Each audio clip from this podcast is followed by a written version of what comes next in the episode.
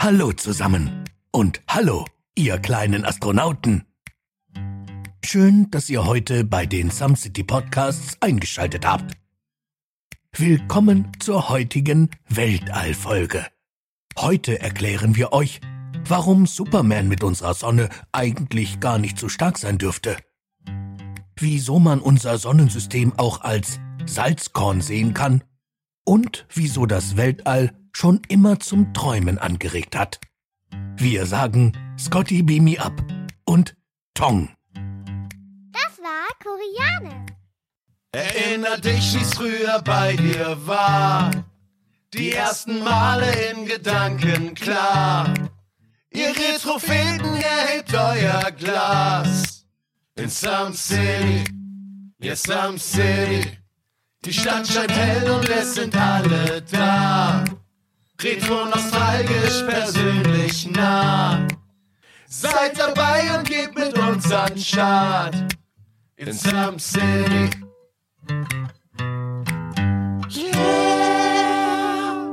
Einen wunderschönen guten Tag und herzlich willkommen bei der heutigen Folge der Some City Podcasts. Schön und danke, dass ihr eingeschaltet habt.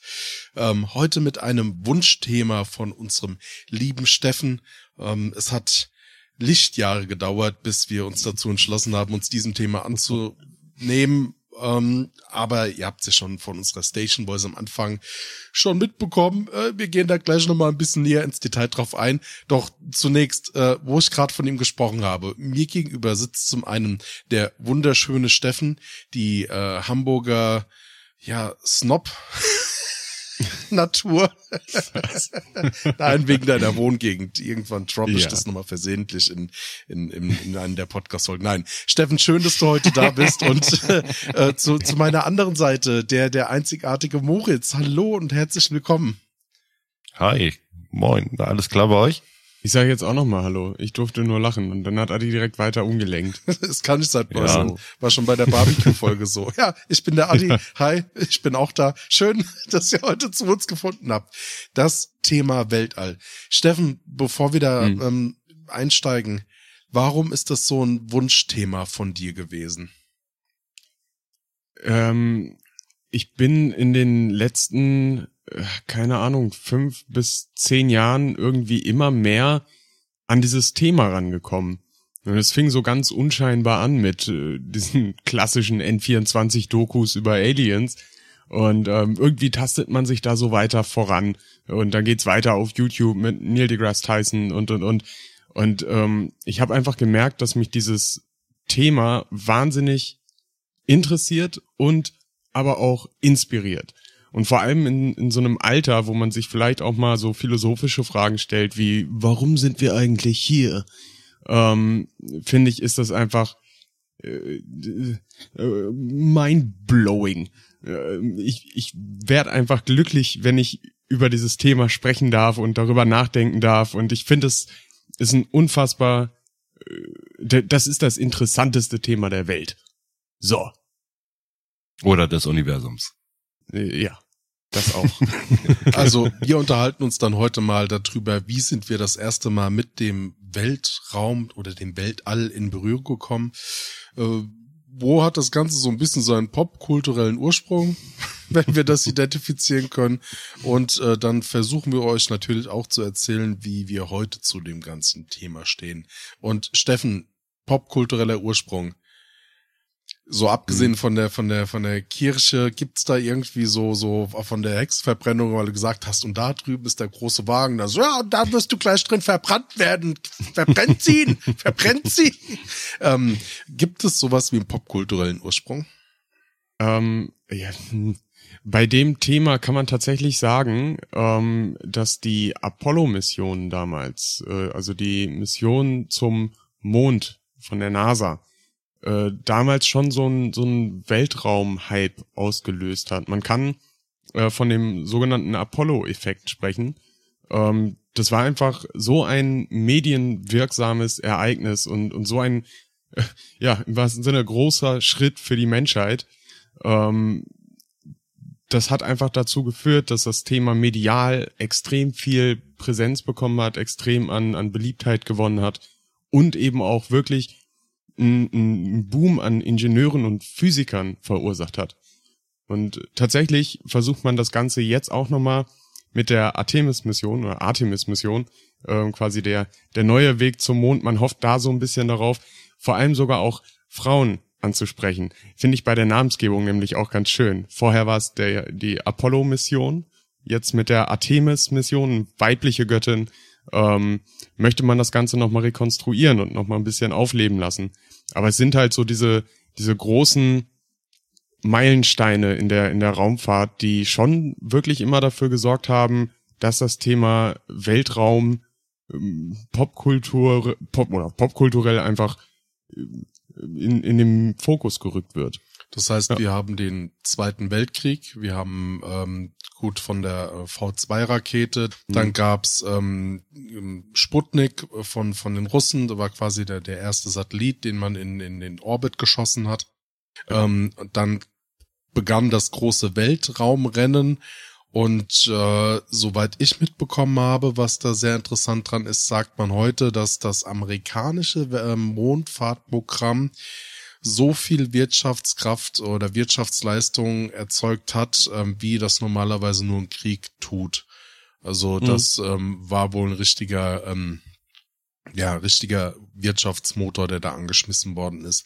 Ja, ähm, Genau, dann hatten wir das Weltraumrennen, also wer ist zuerst auf dem Mond, so ein Abklatsch des Kalten Krieges und das war schon so ein, oder war ja mit innerhalb des Kalten Krieges, passt da so mit dem so ein Neben, Nebeneffekt quasi. Ja, wo ne? man gesagt hat, okay, be bevor es heiß wird, versucht man sich da halt dort in der Art und Weise irgendwie zu messen. Ja, und äh, da kann ich mich aber auch noch an Erzählungen von meinen Eltern dran erinnern, dass das ein Riesenspektakel war, als das live übertragen worden ist. Mhm. Das kann ich mir auch vorstellen. Ich meine, bevor die ersten Menschen ja äh, auf dem Mond waren oder im All überhaupt, ging es ja auch mit Tieren los. So wisst ihr noch, wer das erste Tier im Weltall war? Ja, so ein arm, armer Hund, ey. Ja. Ja. Leica. Waren es nicht vor irgendwie Insekten oder so, die sie dann noch irgendwie hochgeschossen hatten? Bevor der Hund hochkam? Da bin ich mir gar nicht so sicher. Ähm, aber wirklich medienwirksam und auch nachhaltig noch war es halt Leica, die, die Hündin, mhm. ähm, die das leider auch nicht überlebt hat. Ja. Ähm, also die, die wurde ja, na, die wurde ja nicht rausgeschossen äh, geschossen ins, ins All, in die Ferne und, und man hat gesagt, lass sie mal rumfliegen, sondern die wurde nur in den Orbit geschickt und ähm, ich meine, das, der ganze Bums ist dann auch wieder gelandet, aber äh, sie ist dabei gestorben. Ähm, wir haben sogar ein Bild von ihrem Büro. oh, krass. ja, aber dann haben nachher ja die, die äh, Chinesen waren das, glaube ich, auch Affen und sowas alles immer hochgeschickt. Ja, die, ja. die waren da sehr experimentierfreudig, aber nicht so medienwirksam, weil die Chinesen auch heute noch ähm, ja, ger gerne viele Sachen so ein bisschen unter Verschluss halten, wobei mhm. das so ein, so ein gegenseitiges Geplänkel ist. Also tatsächlich haben die Chinesen schon des Öfteren mal kommuniziert, dass sie schon ganz gerne teilhaben würden, ähm, ja. falls jetzt die NASA mal anfragt. Aber die NASA hat da auch oftmals gesagt, nö, mit der Chinetzen machen wir nichts. Ja. Mit dem was?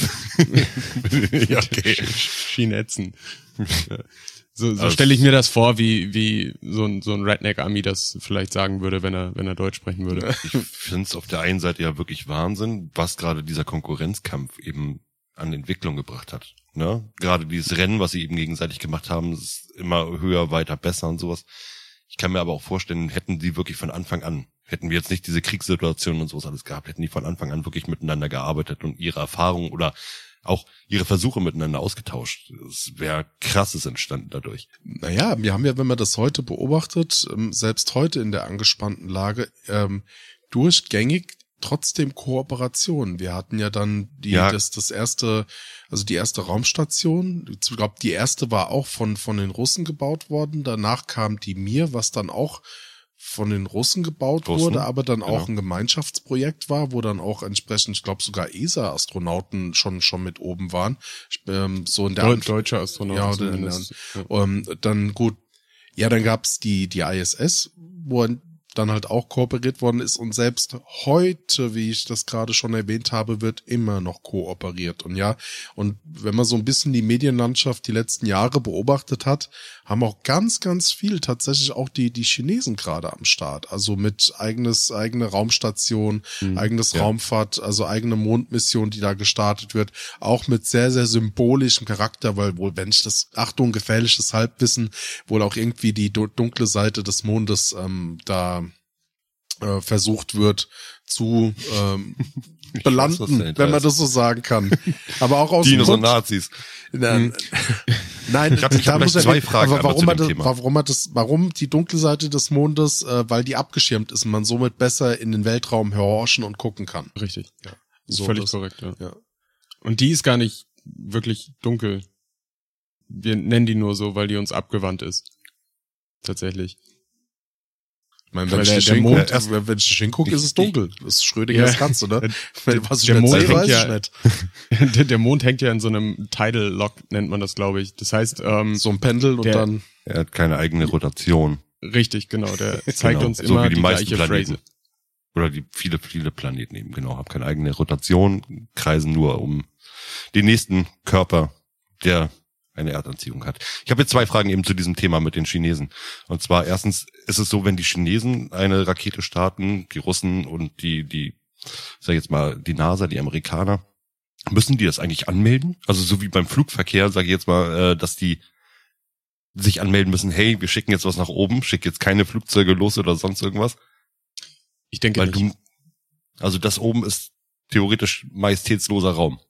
Also ja. für gewöhnlich, also nach meinem Laienwissen her, für gewöhnlich wird das gemacht. Und dann gab es auch ähm, 2022, nee, Ende 2021 gab es, ähm, was ich so in den Medien mitbekommen habe, wohl eine etwas hitzigere Diskussion, weil eben äh, die Chinesen nicht kommuniziert haben. Da ging es aber wohl um äh, Trümmerteile ähm, die, wo der Wiedereintritt stattfinden wird, damit man oh. sich da irgendwie vorbereiten kann. Also ist nicht ganz durchsichtig, aber für gewöhnlich, was ich weiß, wird bei solchen Starts schon kommuniziert, dass irgendwas ist. Okay, ja, ich, weiß, Frage. ich weiß aber nicht, ob sie es machen müssen. Also es wurden ähm, in, den, in den 60er Jahren so, so ein paar Sachen festgelegt, einfach, wie man sich da oben zu verhalten hat und ähm, ja. welche, welche Regeln man so als, als grundlegend erstmal, ähm, wo, wo alle mit d'accord gehen quasi. Ähm, aber das ist generell ein interessanter Faktor, der in der Zukunft noch ziemlich, ziemlich wichtig sein wird, weil sobald dann drei, vier verschiedene Nationen vielleicht auf Mond landen und da so ein bisschen Interesse dran haben, vielleicht auch Sachen abzubauen und da sind ja eventuell auch Rohstoffe und am Südpol des Mondes vermutet man auch Wasser. Ähm, da geht's dann halt auch wirklich irgendwann darum, ja gut, wem gehört denn das? Wer hat da Anspruch drauf? Kann da überhaupt jemand Anspruch drauf erheben? Und ähm, im Grunde müssen neue Weltraumregeln her. ja, kannst halt draußen immer nur die Titanic machen, ne? Ich bin der König der Welt oder das Universums halt so und dann ist es deins, steckst du Fahne mitten ins Weltall. Zweite Frage wäre jetzt gewesen, oder was heißt Frage, sondern eher äh, eher Feststellung. Und zwar werden wir spätestens dann, wenn wir Mark Watney vom Mars holen müssen, mit den Chinesen zusammenarbeiten. Und das wird mich schon freuen. Kleiner, Wir sind ja der äh, Podcast, der die vielen ersten Male ähm, behandelt. Deshalb hole ich uns mal eben von der äh, Mark Watney Rettungsmission wieder zurück auf dem Boden der vielen ersten Male. Moritz, äh, wo wir gerade vom, vom König der Welt gesprochen haben, du, König der Podcast-Herzen. Wie war das, denn bei Pötte, dir? Ja. Wie kannst du dich noch aktiv erinnern, als du als kleiner Stöpsel mit dem Weltraum oder mit dem Weltall ähm, Berührung gekommen bist? Ja, es wird eine sehr, sehr kurze Geschichte, denn wie jedes Kind hatte ich den Wunsch, Astronaut zu werden, ohne genau zu wissen, was ein Astronaut eigentlich alles so durchleben muss oder, oder machen muss. Ähm, und das war's. Ich habe mich als Kind so gar nicht interessiert für äh, Weltallgeschichten, sonst was. Ich bin höchstens so wirklich mit Star Wars in Berührung gekommen und da hast du halt zwar verschiedene Planeten, die du bereist, Geil. aber die Schauplätze von Star Wars sind ja eigentlich immer nur so feste Plätze. Da hast du ja nichts irgendwo mit Physik zu tun, mit Mathematik, mit mit äh, Zeitsprüngen, sonst was alles. Das gab's da in diesen ganzen Filmen überhaupt nicht. So, und das war mein einziger Bezugspunkt als Kind für fürs Weltall. Und das kam erst deutlich später durch ja, Terra Lass doch mal hinspulen. Ja, dann spulen wir jetzt mal zu, zu Terra X. Nein, Terra X, solche, solche ähm, wunderbaren Wissenssendungen. Oder falls heute noch mal irgendwelche Markennennungen kommen, werden wir es jetzt gleich einmal wieder erwähnen. Ähm, wir stehen in keinerlei Verbindung zu diesen Teilen, außer Steffen. Äh, und Hört es auf, nein, wir stehen wirklich in keinerlei Verbindung zu diesen Marken Nein. und die Nennung dient nur dem Recherchehintergrund, aber ich habe auch keine Ja, Lust genau. mehr permanent eingetragene Marke zu sagen. Wir müssten so oder so Genau. mal klären, ob wir das eigentlich machen müssen, an, anhalten. wir sollten das so AI-mäßig einfügen vor jeder Folge. Und äh, brauchen wir es gar nicht mehr überhaupt selber sagen. MG, Mama. Ja, genau. Oh, das können wir ihm ja jedes Mal reinschreiben. Nee, alles gut. Ja. äh, und dann kamen eben solche Wissensformate und als ich dann wirklich gerade durch Herrn Lesche oder sowas dann eben erfahren habe, dass Mathematik, Physik und sowas alles wirklich so eiskalt damit zu tun hat, mit diesem ganzen Scheiß und was es für einen Scheiß da oben gibt im Weltall. Das heißt Wurmlöcher. Na, gibt, ne? Das ist ja immer noch die Frage. Sie probieren das ja alles noch zu erforschen. Schwarze Löcher etc was damit geschehen kann. Und dann Filme wie Interstellar oder sowas, die gekommen sind, die einem wirklich Bock drauf gemacht haben, äh, das Universum zu erforschen. Ne? Auch wenn man wirklich nicht live dabei sein möchte, aber wissen von wegen, was kommt da noch? Ich meine, als Kind haben wir uns immer die Frage gestellt, oder hat mein Bruder mir zum Beispiel auch immer äh, mir davor gehalten, so von wegen, Moritz, es gibt eine, eine Vorstellung auf der Welt, die du, wo, bei der du verrückt wirst. Und das ist, dir vorzustellen, was nach unserem Universum kommt oder nach unserem Sonnensystem und was danach kommt, weil es gibt keinen Gott da oben, der sagt von wegen hier ist eine Mauer, ich lasse es hier aufhören, was kommt denn nach der Mauer? So und einfach diese Vorstellung, es geht immer weiter und das bis heute triggert mich diese Scheiße. Bis da- heute da liege ich nehm ich- nachts wach im Bett. Dann nehme ich euch nachher mal ein bisschen mit. Ich äh, versuche euch darzustellen, wie groß das Universum ungefähr ist. Es geht im Kreis. Das, ist wie ein. Donut. Das Beobachten. Ja, das, ja eben. So, es geht aber insgesamt um alles. Es geht, äh, äh, wo hört's auf? Das war wirklich seit Kindheitstagen die Frage für mich. Ja. Ja. Also ich meine, das größte schwarze Loch, was wir kennen, das ist Adis Hintern. Aber Oh, ey. Oh, okay. Entschuldigung, wie viele Minuten sind wir jetzt drin? 15 ungefähr, ne? Wir Ja, haben's mal, wir haben's mal. Ja, ich muss ein super, super massive Black Hole, ey. Und äh, Um, um mal Steffen aus einer der letzten Folgen zu zitieren, Some City Podcasts, der Podcast, bei dem dem Zuhörer unwohl wird. Hm. Ja. Sehr gut. Aber ich weiß nicht, könnt ihr euch das vorstellen? Weil gerade gerade so ein Kinderkopf, der da irgendwo hängt, der sowieso eine sehr große Fantasie irgendwo hat, aber noch nicht alles kennt oder noch nicht viel kennt. Wenn Gerade es, so, sowas kann einem brechen, finde ich. Alter, wenn es ein Kind gibt, das in der Lage ist, sich das unendlich große Universum vorzustellen, äh, dann, dann aber äh, Nobelpreis.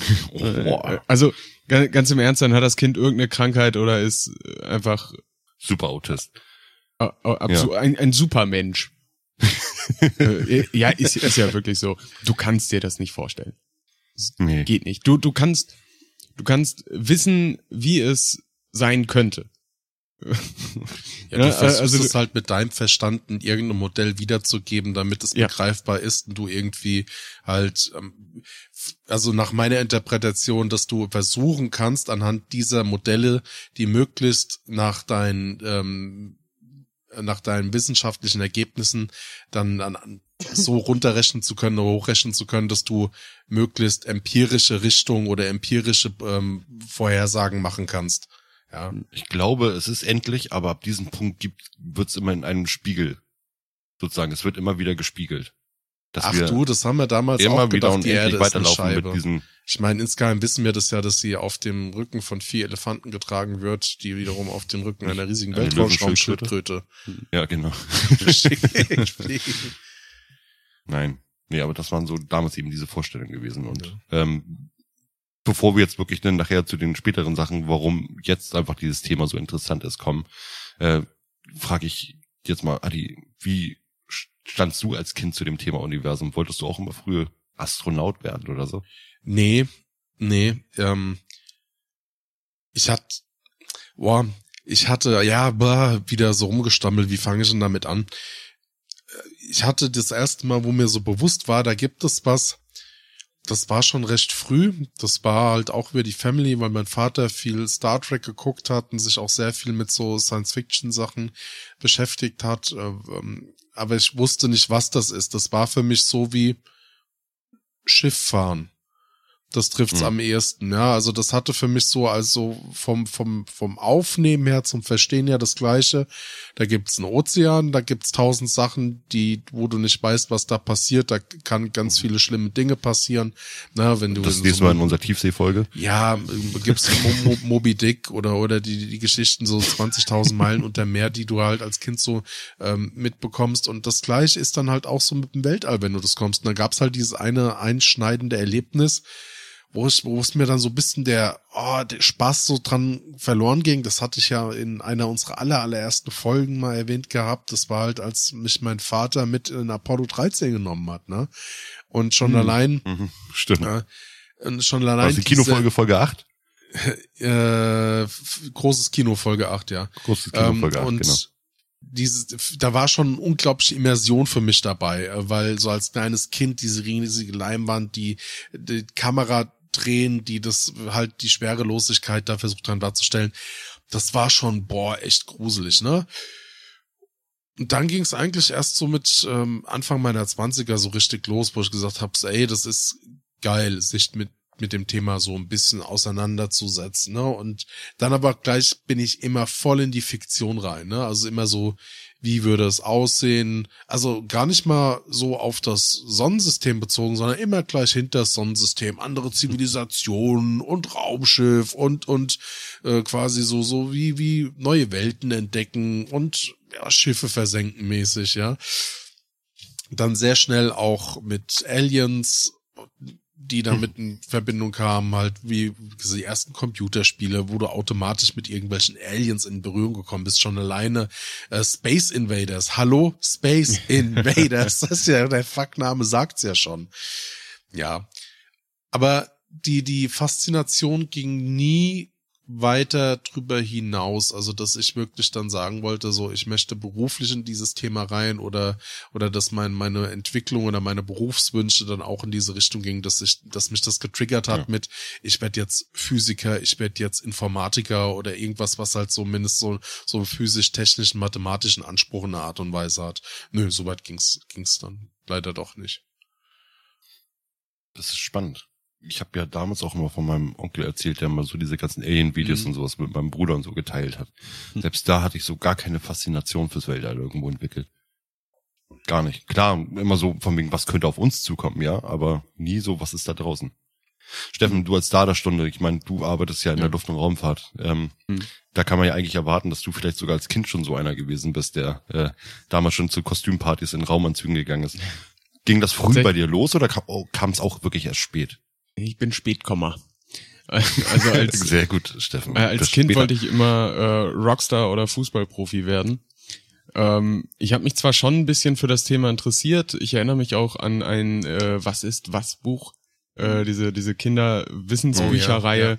ähm, weil, weiß ich noch, da war ganz groß die Saturn 5 drauf, also die die Rakete äh, von der NASA für die Apollo-Mission. Ja, man, Captain Ähm, Future war auch so ein Ding, sorry, dass ich dir da so reingrätsche, aber selbst das habe ich hardcore gefeiert, ja. Ja, also es, es gab schon viele Aspekte, die ich da damals gefeiert habe, aber ich glaube gleichermaßen habe ich zum Beispiel auch Dinos äh, total abgefeiert. Ähm, das heißt, nee, es gab keine keine sehr starke Ausprägung in die Richtung. Ähm, bei mir kam das eben wie gesagt so vor, ja, grob kannst du sagen vielleicht vor zehn Jahren, ähm, wo dann wirklich so die die Dokumentation aufkam, wo man vielleicht auch selber ein bisschen mehr auch verstanden hat. Weil als, als Kind, klar kannst du natürlich auch schon so den Entschluss fassen, ich möchte mal Astronaut werden. Und es gibt ja wirklich diese Menschen, die, die haben das geschafft. Und die waren von Kind auf an begeistert vom Universum und äh, haben das dann eiskalt durchgezogen. Ähm, aber nee, ich glaube, ich brauchte vielleicht einfach auch ein bisschen Hirnschmalz, um wirklich zu verstehen, ähm, was da oben los ist. Und vor allem auch die, vielleicht die Lösung von der Indoktrination der Kirche hat da vielleicht auch zu beigetragen. Kein Scheiß, es ging so ein bisschen damit einher, dass ich ähm, für mich den Entschluss gefasst habe, äh, Atheist zu sein oder äh, zumindest äh, agnostischer Atheist. Ähm, weil ganz Atheist kannst du ja nicht sein, weil du es nie beweisen kannst, bla bla. Ähm, man kennt das ja. Und die, diese Faktoren haben da eben so dazu beigetragen, dass ich dann irgendwann mich einfach in dieses Thema reingeguckt habe, reingelesen habe dann mit der Zeit auch Und ähm, ich glaube, alles, was später kommt, da komme ich später nochmal drauf zu sprechen, weil das ist dann äh, heute und nicht mehr früher. Ja. Aber äh, große Shoutouts an ähm, Harald Lesch mit, mit Alpha Centauri und Terra X. Und ähm, Neil deGrasse Tyson hat eine wunderbare äh, Dokumentation auch. Ich glaube, Cosmos heißt die einfach nur, gibt's auf Netflix oder, oder Prime. Ähm, wahnsinnig empfehlenswert. Und das sind so, das sind so einfach leicht und gut erklärte Sachen, die einem dieses Thema so zugänglich machen können. Und ich finde, dadurch kriegst du eben diesen Zugang, diese Faszination, dieses Be Berührte manchmal auch einfach. Und ähm, große Shoutouts an, an diese Medienproduktion.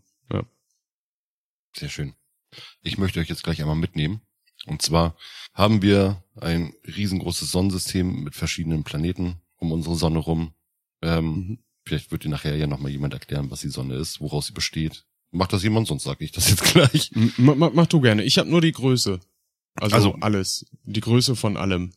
Sagen, sagen wir mal die Entstehung äh, unseres Sonnensystems oder na, das ist die Sonne ist ein riesengroßer Gasball, die mit Feuerstürmen auf der Oberfläche, die mehrere Millionen Grad heiß sind, können wir ja schon irgendwie so sagen, alles Mögliche um sich herum erleuchten und erwärmen. Und mit gewissen, naja, ich sag mal, äh, äh, äh, äh wie heißen die kosmischen Strahlung versorgt. In der Zeit, als vielleicht, ich weiß nicht, ob es da auch irgendwie einen Urknall gab, eine Explosion oder sowas äh, zu diesen Zeiten, haben sich äh, Planeten durch ab, sag ich jetzt mal, Staubpartikel, durch abfallende Brocken und äh, Dreck, einfach wirklich Dreck gebildet. Und das kannst du so nicht sagen. kann ich so nicht sagen. Nein. Also das ist ja so, dass die die Sonne, die dieser Gasball und das ist ja. tatsächlich auch ähm, ein Stern. Eine eine unfassbar große Masse hat erstmal. Und in der in der Frühzeit der Entstehung der Sonne entstand Materie, weil es, weil es so heiß war. Und das waren dann eben nicht nur die, ähm, die Wasserstoff- und Heliumatome, die man, die man heute so in der, in der Sonne findet, sondern die Konstellation war so fruchtbar, dass da eben allen möglicher Scheiß entstanden ist. Und dadurch, dass sich die Sonne eben dreht und die Zentrifugalkraft so ein bisschen wirkt, wird dieser, dieser Drehimpuls immer weiter nach außen getragen. Und durch diesen Drehimpuls, der sich immer weiter nach außen trägt, haben sich auf diesen außenliegenden Bahnen die Materiebröckchen gesammelt, sind immer schwerer geworden und aus diesen Materiebröckchen haben sich dann auf den verschiedenen Bahnen, die wir heute eben als Umlaufbahnen um die Sonne kennen, Planeten gebildet. Und je nachdem, was da für Brocken zusammenkamen und wie die sich verbinden wollten, so sahen die Planeten dann eben auch aus. Deswegen ist die Erde aus, aus Erde und äh, der Wasser, genau. Jupiter zum Beispiel ein, ein Gasplanet, ein Gasriese gerade diese Wasserstoffteilchen oder sowas, die sich dann irgendwo, es ist ja immer noch bis heute eine große Frage, wie das Wasser auf der Erde gelandet ist oder wie, was heißt gelandet, wie das überhaupt entstanden ist. Durch Wasserstoffteilchen, nachher durch die Atmosphäre dann eben geschützt, die dann nicht gleich durch die ähm, Entfernung zur Sonne hin oder äh, den Abstand verbrannt sind oder verdunstet sind. Ähm, wir sind mit der Erde in der sogenannten habitablen Zone. Die habitable Zone, schwieriges, schwieriges Wort, wenn man äh, habitable Zone, äh, beinhaltet den, die, sozusagen den Ring um die Sonne, der in dem geeigneten Abstand ist, um Leben zu erhalten. Das heißt, wenn du zu nah, gerade bei der, es kommt immer darauf an, wie groß der Zentralpunkt ist, das heißt die Sonne. Je nachdem verändert sich der, der Ring darum für diesen habitablen Bereich. Wenn du im roten Bereich bist, sage ich jetzt mal im zu nahen Bereich, äh, wird alles zu heiß auf der Oberfläche ähm, oder zu kalt eben auch auf der Rück Rückseite dafür. Und ähm, wenn du zu weit weg bist, bist du eben einfach deutlich zu kalt, um Leben Leben zu erhalten oder überhaupt ja, zu, zu, zu bilden. musst das mal ein bisschen konkretisieren. Also du kannst jetzt nicht sagen, damit Leben überhaupt möglich ist, damit Leben für uns, für so Organismen wie, wie den, wie uns als Menschen, das irgendwie möglich ist, damit es funktioniert. Wir haben ja noch überhaupt erstmal nur an der Oberfläche gekratzt von dem, was ist denn als äh, Leben überhaupt alles möglich. Wer weiß, ob es nicht irgendwie auf dem Gasriesen irgendwelche großen äh, Rochenwesen gibt, die irgendwie gewöhnlich bei 500 Grad durch die Gegend segeln können und irgendwie Sonnenstürme reiten. Also das ist ja, Ja, gut. Ich, ich rede von unserem Sonnensystem, mein Schatz. Zweitens, selbst wenn wir jetzt keine eigene Rotation hätten, was wir brauchen bei uns, ne, wir haben die eigene Rotation, die eben sozusagen, erstens haben wir eine Atmosphäre, die Wärme speichert. Die, ne, deswegen haben wir nicht irgendwo bei der kalten Seite, die wir dann eben, die nicht von der Sonne bestrahlt werden, komplett tierische Minusgrade, sondern es bleibt immer in einem, einer konstanten Wärme dadurch. So ist das überhaupt möglich. Wir haben aber auch in anderen Galaxien haben wir halt Planeten, die erdähnlich sind, aber keine eigene Rotation bilden.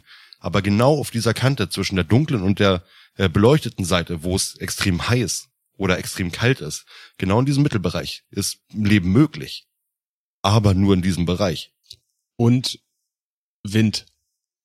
Also wenn Ja, diese Planeten, die sich, die, die keine eigene Rotation besitzen, ähm, quasi eine habitable, so einen habitablen Ring äh, an der an der Hälfte haben, ähm, die Temperaturunterschiede sind da so extrem, dass wenn diese Planeten Atmosphäre haben, da Stürme durchfegen von Ja. fuck me viel kmh.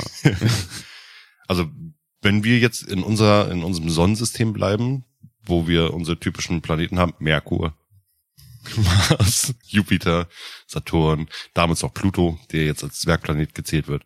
Pass auf, mein Vater erklärt mir jeden Sonntag unsere neun früher Planeten. Planeten. Genau acht. Merkur, Venus, Erde, Mars. Entschuldigung, ich habe gerade getrunken. Nochmal Merkur. Ich wollte dich gerade animieren, weiterzumachen. Mach ich das so. Jupiter, alle, alle, ja, Jupiter und dann geht der Spruch weiter. Jeden Sonntag. Jeden, jeden Jeden- Sonntag Saturn, Unsere? alle, äh, unsere ist dann Uran, Uranus, Genau, neun? neun äh, Neptun Ja, und, und- Planeten ist Pluto. Ehemals Pluto. Ja. Ehemals Pluto. Ich zähle ihn immer noch dazu und ich finde ihn bei Disney ganz stark. Auf jeden Fall haben wir diese Planeten in unserem Sonnensystem. Nach dem alten Schulsystem wohlgemerkt, ne? Es gibt immer noch Theorien, die sagen, es gibt äh, noch ein paar mehr, die wir nicht sehen und wo es auch noch Fragen drüber gibt, ob man nicht äh, etwaige Monde wie, wie Jupitermonde oder so, dass, ob man die nicht auch eigentlich als Planeten zählen Mhm. müsste oder nicht. Dann, dann haben wir da tatsächlich auch noch den Kuipergürtel, ne, das ist ja, Ja, also ja. der ähm, äußere Asteroidengürtel, den, den wir haben. Ähm, da gibt es auch so große Gesteinsbrocken, wo man von ausgehen kann, dass die eigentlich auch schon eines Planeten würdig sind. Ne? Siehe dazu einschlägige Science-Fiction-Literatur, die auch ähm, in, in Monster of the Week-Serien wiedergegeben worden sind, en Mhm. masse. Das heißt aber, die Monde oder sowas, die in dieser Größe wären, würden trotzdem als Zwergplaneten gezählt wahrscheinlich. Ja, weil, Hey, Planet ist Planet. na, das haben sie bei Pluto auch gesagt damals. Und dann haben sie ihn mir uns weggenommen hier. Auf jeden Fall sind wir mit unserer Mutter Erde, die wir jetzt hier haben, wirklich die einzige lebensfähige, der einzig lebensfähige Planet in unserem Sonnensystem. Wovon wir derzeit ausgehen, wir wissen es nicht. In unserem Sonnensystem.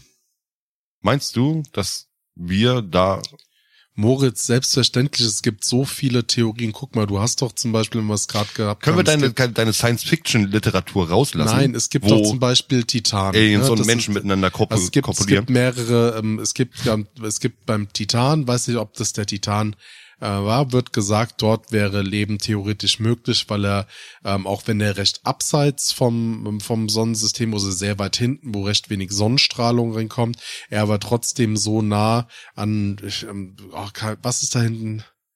Für ein Titan ist der Mond von Saturnmond. Genau, glaub so nah am Ähm, Saturn ist das halt Gravitation, fragt mich nicht wie, wo, aber auf jeden Fall ähm, durch Ja. die Nähe Hitze entstehen kann, die das wie die wiederum das habitabel machen könnte.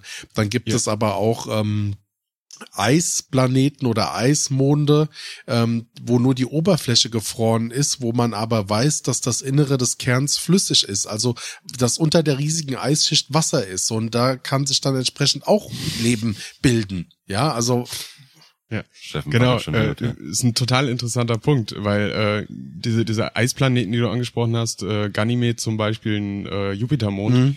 ähm, gleiches Ding wie beim Titan. Die sind so nah dran an diesen riesigen, massigen Planeten, dass die von der Gravitation des Planeten förmlich durchgeknetet werden. Und durch dieses Kneten entsteht halt Wärme. Und deswegen ist es eben rein theoretisch möglich, dass bei Ganymed, Europa und und und mhm. ähm, vom Ding her irgendwie Leben entstehen könnte. Um euch jetzt mal rauszuholen aus den, sag ich jetzt mal, ähm, Möglichkeiten, was alles sein könnte, reden wir, bevor ihr mir jetzt gleich nämlich wieder reinschnackt mit, oh nein, aber bei Star Trek habe ich gelernt, das und das kann funktionieren. Hey, was hat, du, du kannst wir, nicht stopp, sagen, stopp, stopp. dass ich hier Science Fiction nein, ruhig Literatur jetzt. anwende. Wir reden, nein, wir reden jetzt darüber, wo wir Menschen bis jetzt wissen, wo für uns Menschen habitables Leben möglich ist. Exoplaneten. Stichwort Exoplanet. Ja? Danke. Hm. Warum ist es bei uns auf der Erde möglich zu leben? Wir haben eben schon mal geklärt, wir sind im perfekten Abstand temperaturtechnisch von der Sonne. Das heißt, wir haben für uns Menschen und auch die Tiere, die hier leben und auch die Pflanzen, die hier leben, einen geeigneten Abstand sozusagen, um nicht zu verbrennen oder zu erfrieren. Außer es kommen mal wieder irgendwelche Meteoreinschläge oder so und hauen unsere Ozonschicht kaputt. Dann kann sowas mal wieder passieren. Oder äh, halt, wir machen den Planeten mal wieder selber kaputt. Hm. Na? Dann, ähm, wir haben eine Atmosphäre, die mit einer Mischung aus Gasen, aus, aus, aus Gasen besteht. Das größte Teil ist äh, mit 78 Prozent Stickstoff, Sauerstoff mit 21 Prozent, Wasserstoff, Kohlendioxid, andere Spuren, Gase, äh, Gase. Diese Atmosphäre, die wir haben, die schützt uns eben auch vor dieser Weltraumstrahlung, diese radioaktiven Strahlung äh, und reguliert die Temperatur auf der Erde. Dadurch, dass eben auch unten Winde herrschen, wie Steffen schon sagte vorhin. Dann haben wir Wasser auf der Erde. Ähm, dieses Wasser ist halt lebenswichtig für, ich sag mal, jede Form an Leben hier auf dieser Erde. Außer Kakerlaken, glaube ich. Also die Scheißviecher, die überleben auch ohne Wasser. Aber Bärchentierchen, die, die ja. fressen auch alles. ey. Ja, aber halt von wegen dadurch, dass wir Nährstoffe eben durch das Wasser aufnehmen und sowas brauchen wir. Andere Planeten nennen wir jetzt mal nachher irgendwie in einer anderen Liste, wo keine so große Atmosphäre herrscht oder keine Schicht wirklich äh, und Wasser sofort verbrennen würde oder verdampfen würde, ähm, macht es für uns Menschen und die Tiere und so, ich sag's jetzt nochmal, auf dieser Erde nicht lebensfähig. Geeignete, geeignete Temperaturen haben wir. Wir haben ein Magnetfeld. Ähm, das globale Magnetfeld, äh, was vom inneren Kern erzeugt wird, äh, schützt uns vor den schädlichen Auswirkungen der Sonnenstrahlung, kosmische Strahlung, die lebensfeindlich für uns sein könnten. Ich wollte es nämlich gerade sagen, du hast vorhin bei der Atmosphäre schon die Strahlung angesprochen. Das effektivste gegen die Strahlung ist aber tatsächlich unser feines Magnetfeld. Magnetfeld, genau. Ist auch witzig zum Thema ähm, die, die Atmosphäre. Also Superman kann eigentlich hier bei uns gar nicht stark sein. Das funktioniert nach der Lore überhaupt nicht. Weil er ist ja nur so stark wegen der roten, schrägstrich gelblichen Sonne. Aber unsere Sonne ist grün. Das hängt mit den Farbspektren der Strahlung zusammen. Und zwar, wenn du dir Sonnen aus der Entfernung anguckst, dann wirken die für uns alle weiß. Ja, das liegt aber daran, dass das Farbspektrum es aufgrund der Entfernung nicht zu uns schafft, so dass wir diese Strahlung nur als weiß ähm, quasi sehen. Wenn wir von unten, ähm, also durch unsere Erdatmosphäre nach oben Richtung Sonne gucken, dann wirkt sie gelb. Das tut sie aber auch nur, weil unsere Atmosphäre, so wie Moritz das gesagt hat, ähm, äh, gewisse äh, Lichter rausfiltern. Deshalb haben wir zum Beispiel auch eine blaue Atmosphäre, weil das blaue Licht rausgefiltert wird und dadurch wirkt die Sonne bei uns gelblich. Wenn du dir die Sonne von der ISS her, äh, heraus anguckst oder halt außerhalb des, ähm, des unseres Erdtrabantens anguckst, dann wirkt sie weiß. Und dieses Weiß ist aber, wenn du dir ähm, rein die Farbspektren anguckst, die äh, ausgestrahlt werden, ist aber ein Grün. Jetzt kommen wir zur Farbenlehre. Wir, ja, es ist so blöd es anhört, aber es überschneiden sich so viele ähm, ähm, Strahlenspektren von, von der Farbe her, dass wir das als weiß wahrnehmen. Bedeutet aber, wenn wir jetzt von, von, ja, uns von der Ferne das angucken, ist, oder näher rangehen könnten an ein paar Sterne, dann würden die für uns grün aussehen. Ja, das war eine ziemlich abgefahrene Sache, die ich, die ich halt auch im Zuge der Vorbereitung rausgefunden habe über so äh, funny Side Facts. Und in dem Zusammenhang fand ich es auch mega geil, aber auch irgendwie erschreckend. Wir, wir reden ja immer von der Unendlichkeit des Universums und des Weltalls. Ähm, Yale hat sich die Aufgabe gemacht, also Verzeihung, ich glaube, es war Yale und hat den Sternenhimmel kartografiert. Die Universität. Die, die, genau, die Universität. Und es, die kommen auf etwa 9100. Circa. Die wir, 9100 was? die äh, Sterne, die wir hier von der Erde aus mit unseren Augen Sichtbare. sichtbare Okay, Sterne. Ja, ja So, okay. das heißt, das sind aber eigentlich voll wenig, Mann.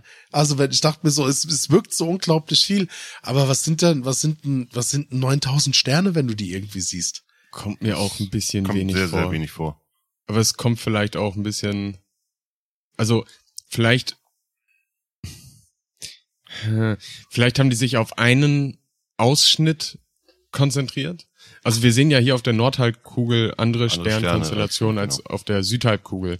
Und haben die vielleicht gesagt, gut, wie viele Sterne kann jetzt ein Mensch Nee, die haben Wenn er sich, in den Himmel ich, guckt ich, bei ich Nacht weiß, auf sehen? was du hinaus möchtest, aber es soll nach dieser Karte, die erstellt worden sein, was du von hier aus ähm, ohne große technische Unterstützung oder Mhm. mit einer bedingten technischen Unterstützung wahrnehmen kannst, haben sie halt kartografiert und haben halt freigestellt, wir sind irgendwie bei 9100, 1111 oder was es waren. Was dabei allerdings wichtig ist, und da könnte es tatsächlich auch wieder zutreffen, ähm, dass die, die hellsten Sachen, die wir so am Himmel sehen, sind in der Regel erstmal nicht unbedingt Sterne.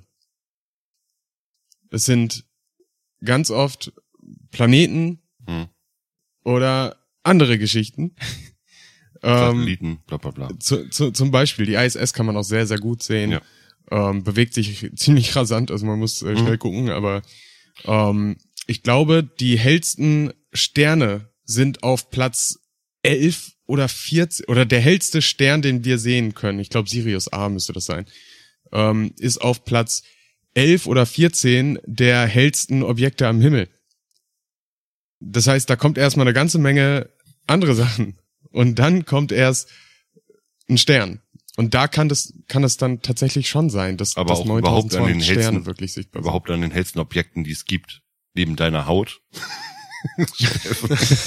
so, bevor wir jetzt einmal noch mal komplett abschweifen und äh, ich war ja noch nicht ganz durch, ich habe nämlich noch einen Punkt, möchte ich aber ganz kurz einmal noch mal auf Adis Geschichte mit den Farben eingehen bei der Sonne. Und zwar hatte ich letztens gelernt, ich meine, wir haben ja ein Farbspektrum, das eigentlich aus drei Farben besteht. Oder vier.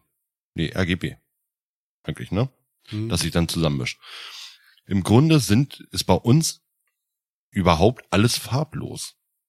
Und zwar gerade durch diese Sonneneinstrahlung und was die Poren oder auch die Oberfläche zum Beispiel von gewissen Objekten überhaupt zulässt, durchzulassen, färbt es sich ein. Das heißt, Hm. wenn ne, ich jetzt rot bin im Gesicht oder sowas, kommen mehr rote Strahlung oder rote, rote Farbpartikelchen durch.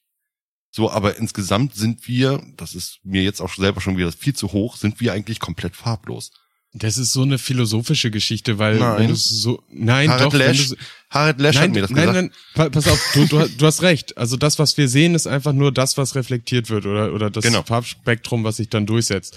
Aber wenn du danach gehst, dann gibt es halt quasi keine Farben, sondern wir haben einfach nur diese, diese Fähigkeit, äh, Farben in einem gewissen Spektrum zu erkennen, wie Hunde wenn die dann so reflektiert auch- werden. Hunde sehen das ja auch eher in so einem äh, Predator-Ton. Ja. Ja. aber ja kurz diese, noch, diese, diese altbekannte Frage, so ist dein Blau auch mein Blau? ja. Ja, es kann sein, dass mein Blau rot aussieht. Also ich wollte gerade sagen, dein- weiß dein- es dein nicht, weil wir nennen es gleich. dein, dein blauer Pullover, der sieht echt hässlich aus gerade, Steffen. Ja. der eigentlich ziemlich gelb ist. Ähm. Nochmal ganz kurz zurückzukommen. Wir haben auch auf unserer Erde gerade durch, ähm, wir haben die Erdanziehungskraft. Erdanziehungskraft entsteht oder überhaupt Anziehungskräfte entstehen durch Masseobjekten, die einen, ne? Also ich sag mal, umso größer, umso mehr Anziehungskraft hast du auf diesem Objekt. Soll ich das auch nochmal erläutern? Aber dann stammel ich hier irgendwas vor mich hin. Wir gehen jetzt Nein. einfach mal davon aus, es ist so. Und zwar haben wir auch wirklich perfekte Verhältnisse bei uns. Ähm, wir sind nicht so doll angezogen, dass wir zerquetscht werden würden durch diesen, durch den, durch den Druck nach unten. Wir sind aber auch nicht so, dass wir einfach zu leicht wären, dass wir theoretisch mit jedem Sprung irgendwo drei Meter in die Luft springen könnten. Ähm, Voll geil. weil dann aber auch das Atmen schwer werden würde. Weil dann auch die Sauerstoffpartikelchen einfach äh, nicht in, im richtigen Druck oder sowas oder in, im richtigen Zug zu, äh, zu uns in die Lungen reinkommen würden. Das sind komplett perfekte Verhältnisse, die wir hier auf dieser Erde haben. Zumal wir einen Mond haben, dem wir eine Umlaufbahn bieten durch unsere Masse eben, weil umso mehr Masse und jedes Objekt, das haben wir schon dank den Kack- und Sachgeschichten auch mal gelernt, ähm, hat jedes Objekt, egal welches Objekt du hast, hat eine eigene Anziehungskraft. Aber nur umso größer dieses Objekt ist, umso mehr Anziehungskraft besitzt es und kann theoretisch, so wie jetzt äh, mein Hintern, eine eigene Umlaufbahn bilden. Wenn ich jetzt so Peter Griffin-mäßig einen Apfel in die Luft werfe, dann zieht immer so ein Kreis um meinen Ja, Hintern. aber auch da finde ich es wiederum mega spannend, weil du das gerade sagst. Das heißt ja auch nach diesen klassischen Modellen, alles dreht sich um die Sonne. Was aber auch wiederum nicht stimmt, weil selbst die Sonne dreht sich um etwas. Es wirkt nur so. Und zwar gibt es einen sogenannten Masseschwerpunkt innerhalb unseres Sonnensystems, um den sich sogar auch die Sonne dreht. Und äh, es war Merkur, dieser zweite riesige Gasplanet, den wir haben. Ne? Ja. Von Ja, nein. äh, welcher Merkur ist der erste, das ist ein sehr heißer kleiner Steinplanet. Saturn und Jupiter sind die. Also man, man sagt zumindestens, ähm, weiß ja, ob ich da jetzt, ähm, also jetzt Halbwissen, aber zumindestens sagt man, dass ähm, selbst die Sonne um den Merkur, wenn ich so richtig jetzt zusammenkrieg, um sich selbst kreisen, wie als wären es quasi so zwei Zwillinge, die miteinander in Rotation stehen und sich selbst immer wieder umkreisen und auch im Zentrum dieses Masseschwerpunktes. Aber selbst das sagt mir mal wieder, dass so diese ganz klassischen Schulmodelle, so wie wir sie kennen, halt einfach nur auch wieder, wie wir das zum Anfang der Folge ja gesagt haben, so ein Versuch ist, etwas darzustellen, damit wir eine zu machen. Grundlage haben, um, um irgendwie halt forschen zu können. Ja, selbst das, Also- was wir jetzt sagen, wird dann wahrscheinlich in 50 Jahren wieder komplett anders aussehen. Wir können es ja auch genauer sagen. Wir haben zum Beispiel, ähm, ist unsere Erde nicht rund, sondern ellipsenförmig. Förmig.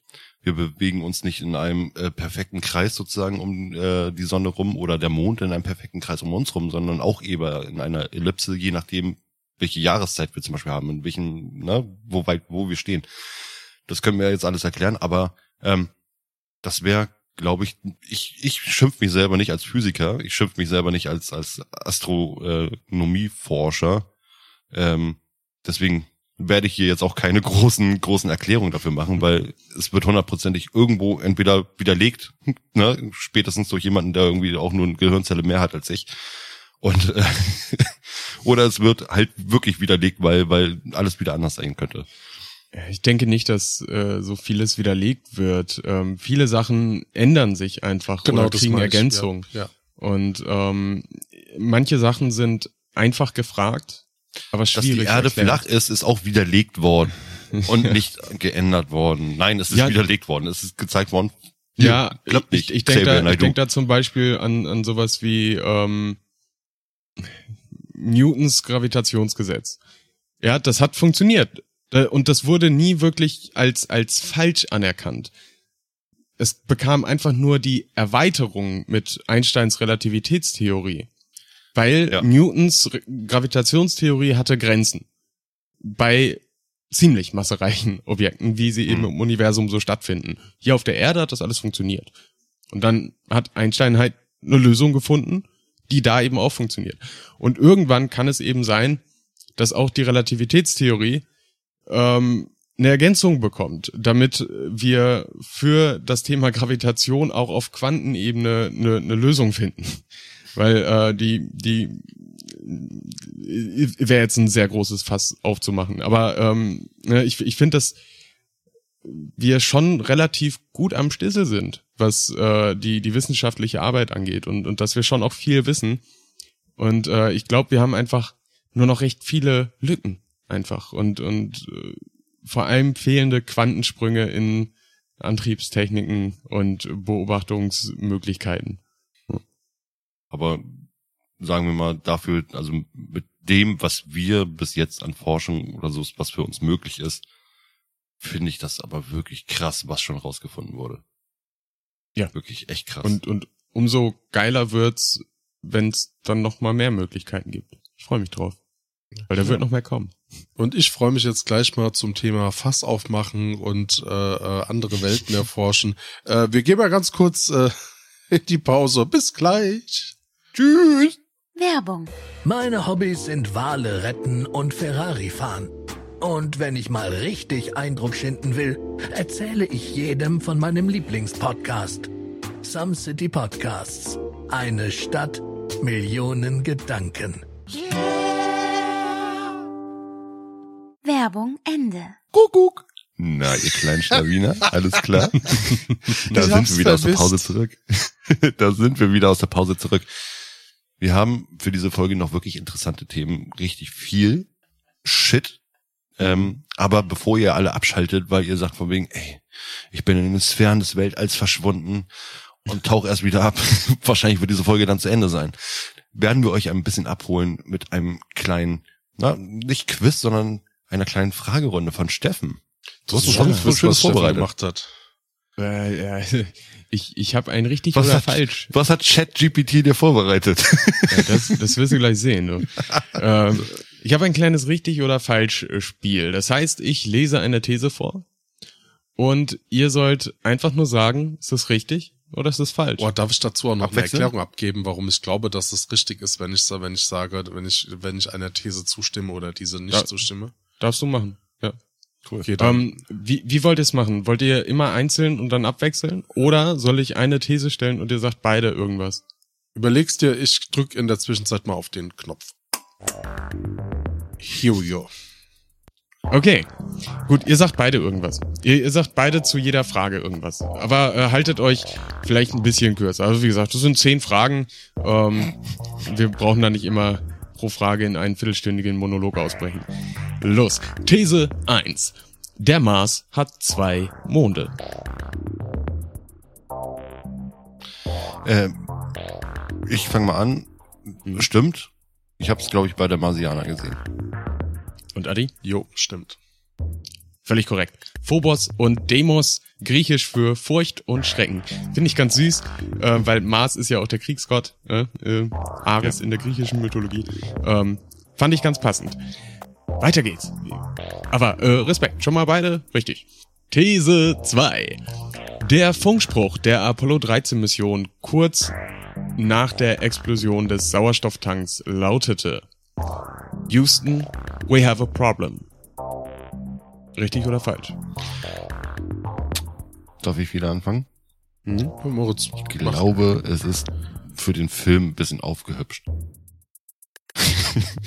ich meine, wir kennen das ja auch. Nee, jetzt fange ich nicht groß an mit diesem Witz. Ähm, na, ich glaube, er stimmte nicht genauso. Sondern äh, vielleicht kam noch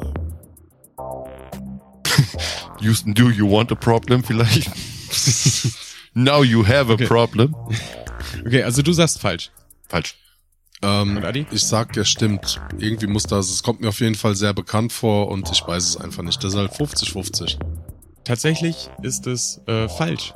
Es wurde nämlich gesagt, Houston, we've had a problem. Also wir hatten da ein Problem. Ah. Aber have had ist Und mhm. have had a problem.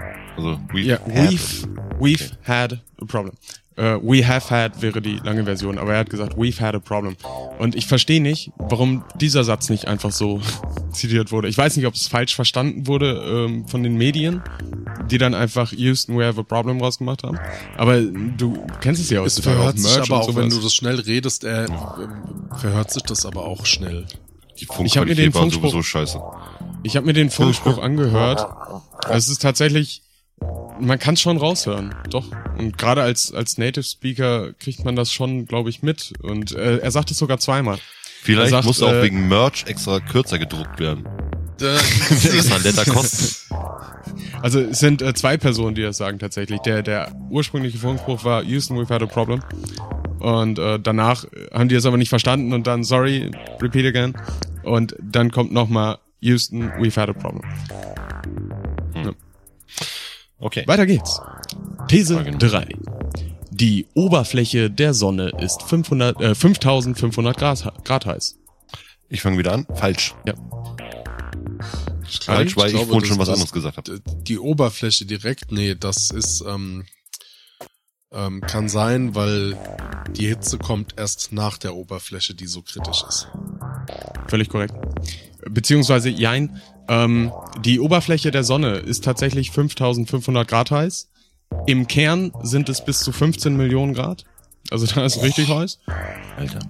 Und es gibt eben noch, wie Adi schon angesprochen hat, ein bisschen weiter außerhalb eine Zone, äh, die ist glaube ich so 1,5 Millionen Grad heißt oder so. Ja, okay. Äh, die, die Corona. Hm?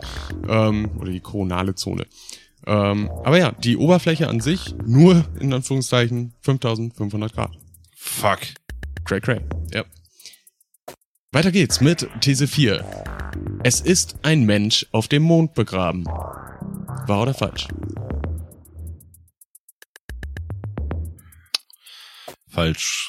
Ich kann es mir na, auf dem Mond begraben. Mhm. Also so so Strandspielemäßig hat er sich vergraben lassen, so Kopf guckt und nach Nee, draußen ist Füßchen ich, so. ich, also ich glaube ja, Nein. bestimmt sich irgendwie hinschießen lassen. Also Moritz, nein, Adi ja. Ich, Nein, warte mal ja. Alter, ich mache das jetzt wie beim Stay Forever Podcast. Ähm, ich nehme meinen Joker und wechsle auf Adis Antwort. Okay, ihr, ihr sagt beides ist richtig und das ist richtig. Eugene Shoemaker, ein Geologe und auch Entdecker des Kometen Shoemaker Levin 9, ähm, relativ bekannter Komet tatsächlich, ähm, kam bei einem Autounfall ums Leben. Und um ihn zu ehren, weil er wollte immer der erste Geologe sein, der den Mond betritt. Und er hat es leider halt nicht geschafft und äh, ist dann eben in Australien bei einem Autounfall gestorben. Und um ihn diesen Wunsch zu erfüllen und seine Arbeit zu ehren, wurde er tatsächlich mit der Lunarsonde Prospector zum Mond geschickt und dort, also nicht er, sondern seine Asche. Das muss man dazu sagen. Er wurde äh, eingeäschert und die Urne ist mit der Lunarsonde Prospector zum Mond geflogen und wurde dort niedergelegt. Jo, Schöne Ehre. Ja. mhm, finde ich auch. Okay, weiter geht's. These 5. Der Neptun hat seit seiner Entdeckung die Sonne erst zweimal umrundet. Ja, korrekt. Ich glaube auch ja. Hm?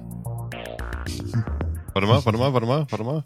Jetzt, äh, Ich mal glaube weiter, aber auch nur, weil Moritz gerade so überzeugt gesagt hat, so, ja, ja, klar. Ich habe keine ich habe Ahnung. euch, ich hab euch bamboozelt. Also warte Ähm, mal, warte mal, warte mal, warte mal, warte mal. Moritz, hör auf zu googeln. Wann ist der Neptun entdeckt worden? Ich, ich google nicht. Ich habe hier meine 1846. Okay, ja, nein. Äh, da Umlaufzeit um die Sonne ungefähr 165 Jahre. Das habe ich hier nämlich in meinen äh, Recherchen stehen. Das ist das Schöne. Genau, das ist es nämlich. Also der Neptun hat die Sonne nicht erst zweimal umrundet, sondern erst einmal. Seit Krass. seiner Entdeckung 1846. Wie gesagt, ähm, ein Neptunjahr dauert 164,8 Erdjahre, äh, Erdtage, Erdjahre. Ähm, also einmal rum nur. Damit hast du unsere kleinen Po-Löcher wirklich gerade richtig gefickt. Sehr gut, Steffen. Ich bin richtig begeistert gerade von diesem Quiz. Das ist toll. und und äh, the, wait, there's more. Äh, These 6. Alle Planeten unseres Sonnensystems würden zwischen Erde und Mond passen. Hoho. Ja. Nein. Ja. Also, Ja, doch. kann, kannst du uns bitte vorher einmal sagen, Entfernung zwischen Erde und Mond sind wie viel? In der kürzesten Entfernung äh, 384.000 Kilometer. Nein, passt nicht. Circa. Passt nicht. Wir haben allein den Saturn mit 116.500 Kilometer ungefähr, den Jupiter mit 139.000. Wir sind schon an der Grenze. Nein, passt. passt. nicht dazwischen. Es passt. Das passt? Ist Ja, dehnbar, passt. oder? Ja. Weil Echt? ich, äh, ich habe ich hab dir gerade die kleinste Entfernung genannt. Ähm, aber ähm, da, Hintertürchen habe ich ja da, da, da, ist, da ist tatsächlich nicht so viel Spielraum. Aber du hast recht, mit Saturn und Jupiter haben wir da schon viel, viel Platz. Aufgebraucht. Du musst aber auch bedenken, dass die anderen doch relativ klein sind. 50.000, Die Erde hat nur- 49.000. Was Die haben wir Erde noch? hat nur 12.000. Ja. Die Venus auch. Was hat der Merkur? 8000? 4800. Äh, 4800. Guck, guck. Also, So Mars ähm, hat zum Beispiel 6700 Hm. im Schnitt. also es, es passt. Nein, das rechne ich. Nein, klar, sind wir in einer Ellipse und nicht in einer komplett perfekt gleichen Abstandsform. Aber das finde ich so wahnsinnig, dass äh, diese acht Planeten oder diese sieben Planeten, die Erde ist dann ja außerhalb, ähm, zwischen die Erde und dem Mond passen. In diese 284.000 Kilometer. Aber du musst dann mal bedenken, der Mars ist 60, 50, 60 Millionen Kilometer entfernt. Hm. Und das ist der nächste Nachbar erst. Also wie viel Platz, wird- das Universum ist eine riesen Platzverschwendung. Aber äh, da- da, komme ich gleich noch drauf. Ähm, der nächste, äh, die nächste These. Es gibt mehr Sterne um, im Universum als Sandkörner auf der Erde. Ja. Im Universum. Ja. Im ganzen Universum. Ja. Weil wir ja nicht wissen, wie viel es ist, wie viel es noch gibt. Deshalb sage ich mal ja. Schätzung nach. Sandkörner auf der Erde, das ist ja. Nein. Also schätz, das Uni das Universum ist ja sozusagen gebunden. Ne? Das zählt ja nicht alles. Also, Schnürsenkel. Nein, du weißt, was ich meine. Das ist ja abgeschlossen, das Universum. Dann haben wir wieder, oder ist es komplett gemeint? Alles bis das- in die Unendlichkeit und noch viel weiter. Schätzung nach. Also Schätzung Das, was nach wir wissen. gibt es mehr Sterne als Sandkörner auf der Erde. Ich mach schon wieder den Stay Forever und klau Adi seine Antwort. Okay. Ähm, ja, damit habt ihr recht. Es sind ähm, schätzungsweise sieben Trillionen Sandkörner auf der Erde und schätzungsweise eine Quadrillionen Sterne. Ich habe gerade vor drei Tagen habe ich einen ganzen, einen ganzen Anhänger voller Sandkörner abgeholt. Also Sandkörner, Mhm. gut, ne? Ich habe einen ganzen Spielsanhänger abgeholt. Bin, das waren alleine schon Quadrilliarden Sandkörner. Ja, man, man muss dazu sagen, ich bin mir nicht ganz sicher, wie diese Schätzung ähm, aufgelegt wurde und ob du jetzt nur bestimmte Sandarten genommen hast oder sonst irgendwas, ähm, finde ich ein bisschen durchdacht, aber das ist so Die ein, guten drei Meter Sandkörner, die wir haben. Pff. Aber das ist eben so ein, das ist eben so ein Urban Myth, der, der seit Jahren die Runde macht und ich finde es halt sau interessant. Steffen, da ist gerade was in deinem Hintergrund gestorben. Upsala. Geil. Okay. Weiter geht's mit These 8. Ein Tag auf der Venus dauert länger als ein Jahr auf der Venus. Ja. Was? Das ist doch logisch. Erdrotation und Rotation Ja. um den Masseschwerpunkt. Hm? Die Erdrotation, also die, die Planetenrotation kann ja langsamer oder schneller dauern als eine Rotation Mhm. um den Masseschwerpunkt. Ein Tag auf der Venus ist Länger, länger, als, ein Jahr auf der Venus. Ja, okay. Ja, ja. Ist richtig. Die Venus braucht 243 Erdtage, um sich einmal um sich selbst zu drehen, also ein Venustag. Und 225 Erdtage, um einmal die Sonne zu umrunden. Krass. super albern. Also erstell da mal einen Kalender für. ist das geil. Weihnachten! Weihnachten! Weihnachten! Weihnachten! Ich hätte Ja, ja, noch in der nee, KW du- 5 du- Mensch Zeit. Welches Jahr? Ja, ja, lassen wir die Venus mal Venus sein. Ähm, These 9. Die Stiefelabdrücke der Mondmission sind heute noch sichtbar. Es herrschen keine Winde auf dem Mond. Ja, sind noch sichtbar. Adi, gehst du da mit? Ich glaube, nö. Der Mond hat keine Atmosphäre. Das hat damit nichts zu tun. Aber Doch. Es Tatsächlich. gibt keine, es gibt keine Winde in Es gibt Universum, keine, keine. Erosion und keine. Winde. Deswegen sollten diese Fußabdrücke rein theoretisch noch in Millionen von Jahren zu sehen sein. Es sei denn, es passiert irgendwas. Ja. Also, keine Ahnung, wenn da, wenn da jetzt ein Komoot, äh, Komoot, Komoot. Komet einschlägt oder sonst Oder der. Chinese Ey, das kommt und sind sagt, für mich, "Yeah, ja, wer weiß, woher wissen wir, dass das nicht passiert ist. Für mich sind das Schrödingers Fußabdrücke. Wir wissen es erst, wenn wir reingucken. Ich glaube, wir können mit unseren heutigen äh, Teleskopen und, und auch äh, Sonden im, äh, im All oder sonst was, können wir bestimmt die Oberfläche nochmal aufs Kleinste irgendwo Ja, ich fotografieren. weiß, wo du gerne mit Sonden reingucken würdest. Nur in deinen Hintern, Adi, nur in deinen Hintern. Komm, wir, wir, wir, ziehen, wir ziehen den letzten Punkt nochmal durch. Äh, wi- wisst ihr, was ein Swing-by-Manöver ist? Ja, Ja. Okay, sehr gut. durch Armageddon. Ja, Ist es nicht Skyhook-mäßig? Oder ist es Swing by? Nee, Swing by, klar, klar. Ähm, die äh, Umlaufbahn sozusagen, oder nee, die. Du nutzt die Gravitation der Planeten Gravitation aus, vom- vom Planeten, um, um genau, dich ja. quasi ähm, raus zu katapultieren. genau. Das einmal zur Erklärung, denn die These lautet, bei einem sogenannten Swing-by-Manöver verlangsamt man den umflogenen Planeten Äh, in seiner Rotation. Ja, tut man. Ja. Kann Ja, ich mir auch sehr gut laut. vorstellen, ja. Mhm. Ist richtig. Weil man benutzt dieses Swing-by-Manöver ja nicht nur, um eine Kurve zu fliegen, sondern auch, um zu beschleunigen. Und ähm, ja, Energieerhaltungsgesetz, Energie kannst du nicht von irgendwo einfach erschaffen. Die muss irgendwo weggenommen werden. Und wenn du jetzt mit so einer Sonde um den Jupiter fliegst und du bedienst dich an dessen Masse, an dessen Energie, dann verlangsamst du ihn damit. Aber es ist unmerkbar. Es ist absolut lächerlich Ja. unmerkbar. ja, genau.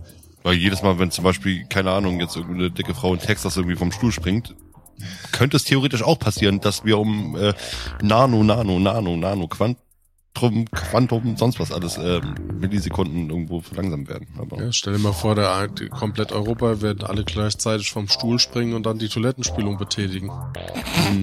und Kopfstand machen und bei Vollmond mit dem Fisch jonglieren, alles Ja. klar. Ja.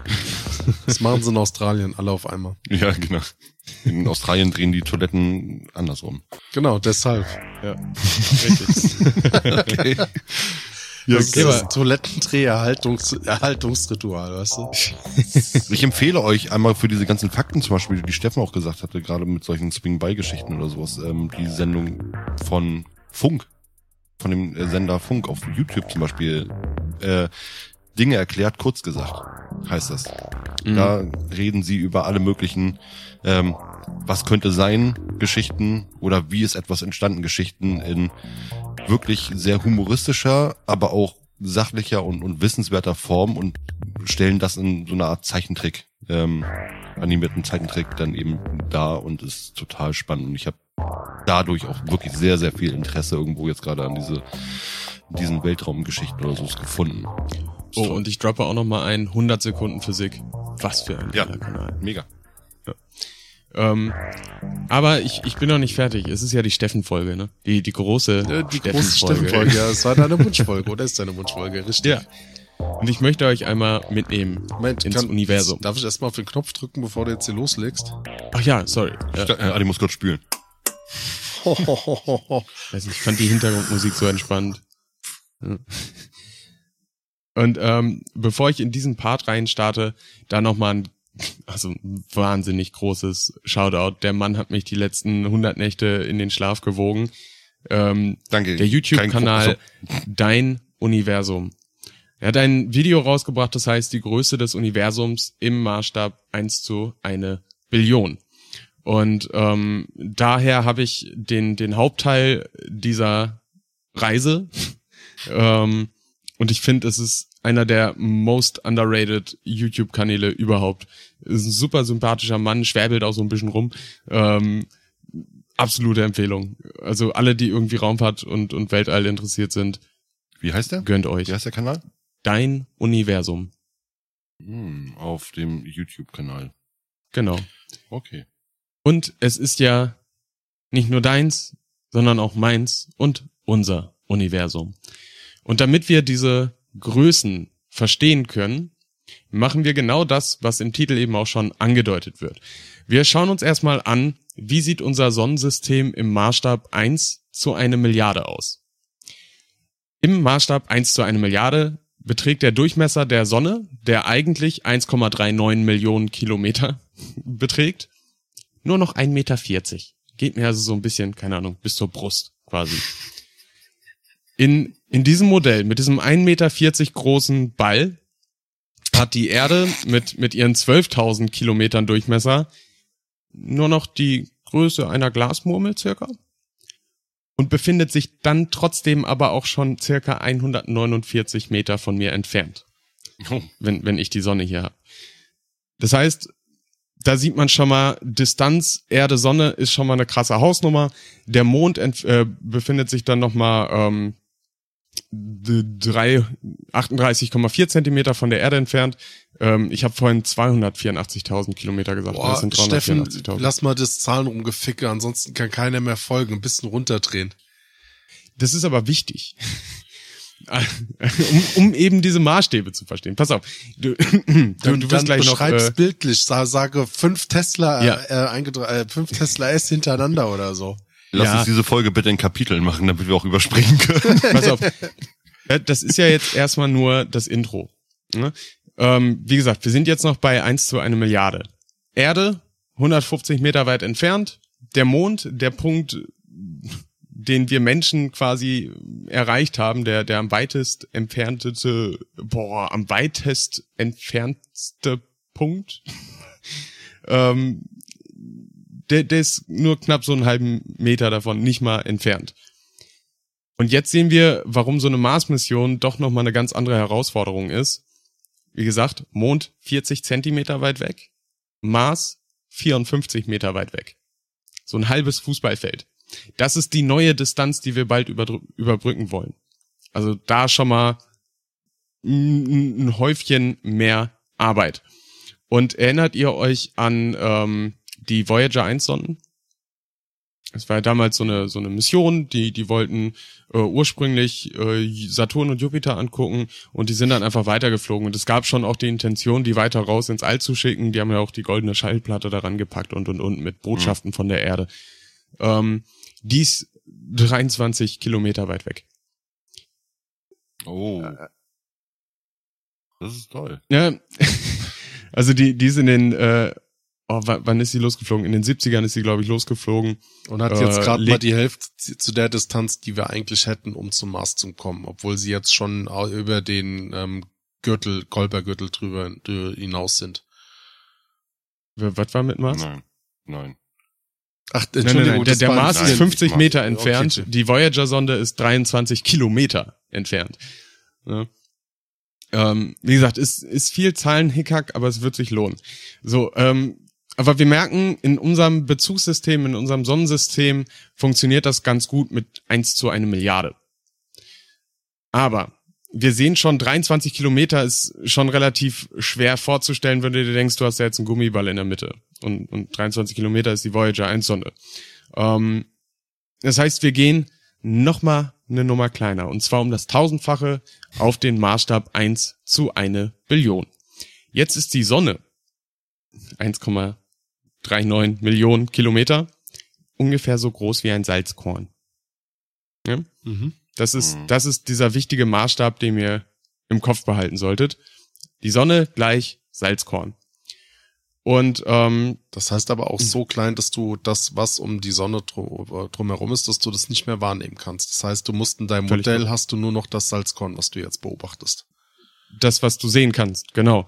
In diesem Modell befindet sich die Erde circa 15 Zentimeter entfernt von der salzkorngroßen Sonne Mhm. und ist nur noch so groß wie eine Grünalge, also nur noch sichtbar durch ein Mikroskop. Mhm.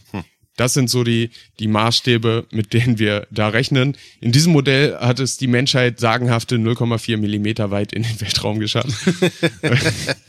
Yay, Achievement. Und der Mars ist dann doch auch nur noch 5,5 Zentimeter weit entfernt. Also es ist deutlich handlicher erstmal alles. Ähm, aber wie gesagt, Salzkorn, große Sonne und ein Lichtjahr ist auch nochmal eine interessante Sache. Lichtjahr, der Name lässt erstmal vermuten, da geht's um Zeit. Aber nein, Lichtjahre sind die Distanzen oder die, die Distanz. Ein Lichtjahr ist die Distanz, die Licht mit Lichtgeschwindigkeit innerhalb Mhm. eines Jahres zurücklegen kann. Und ein Lichtjahr ist in diesem Modell gleich 9,5 Kilometer circa. Ja, damit ihr da auch ungefähr auf dem, auf dem Stand bleibt. Kann ich zu Und- deinen ganzen Berechnungen, die du jetzt gerade anmachst, einfach mal äh, kurz reinwerfen? Das geht, würde relativ schnell gehen, einfach um den Leuten das auch mal zu veranschaulichen. Ich habe nämlich rausgefunden, wie lange wir zu jeweiligen Planeten zu gewissen Bedingungen mit unserem heutigen Stand äh, Reisezeit haben. Mit Raketen. Oh, Und ähm, können wir einmal ganz kurz anfangen? Ja, gerne. Ne? Zum Merkur. Der Merkur ist der sonnennächste Planet.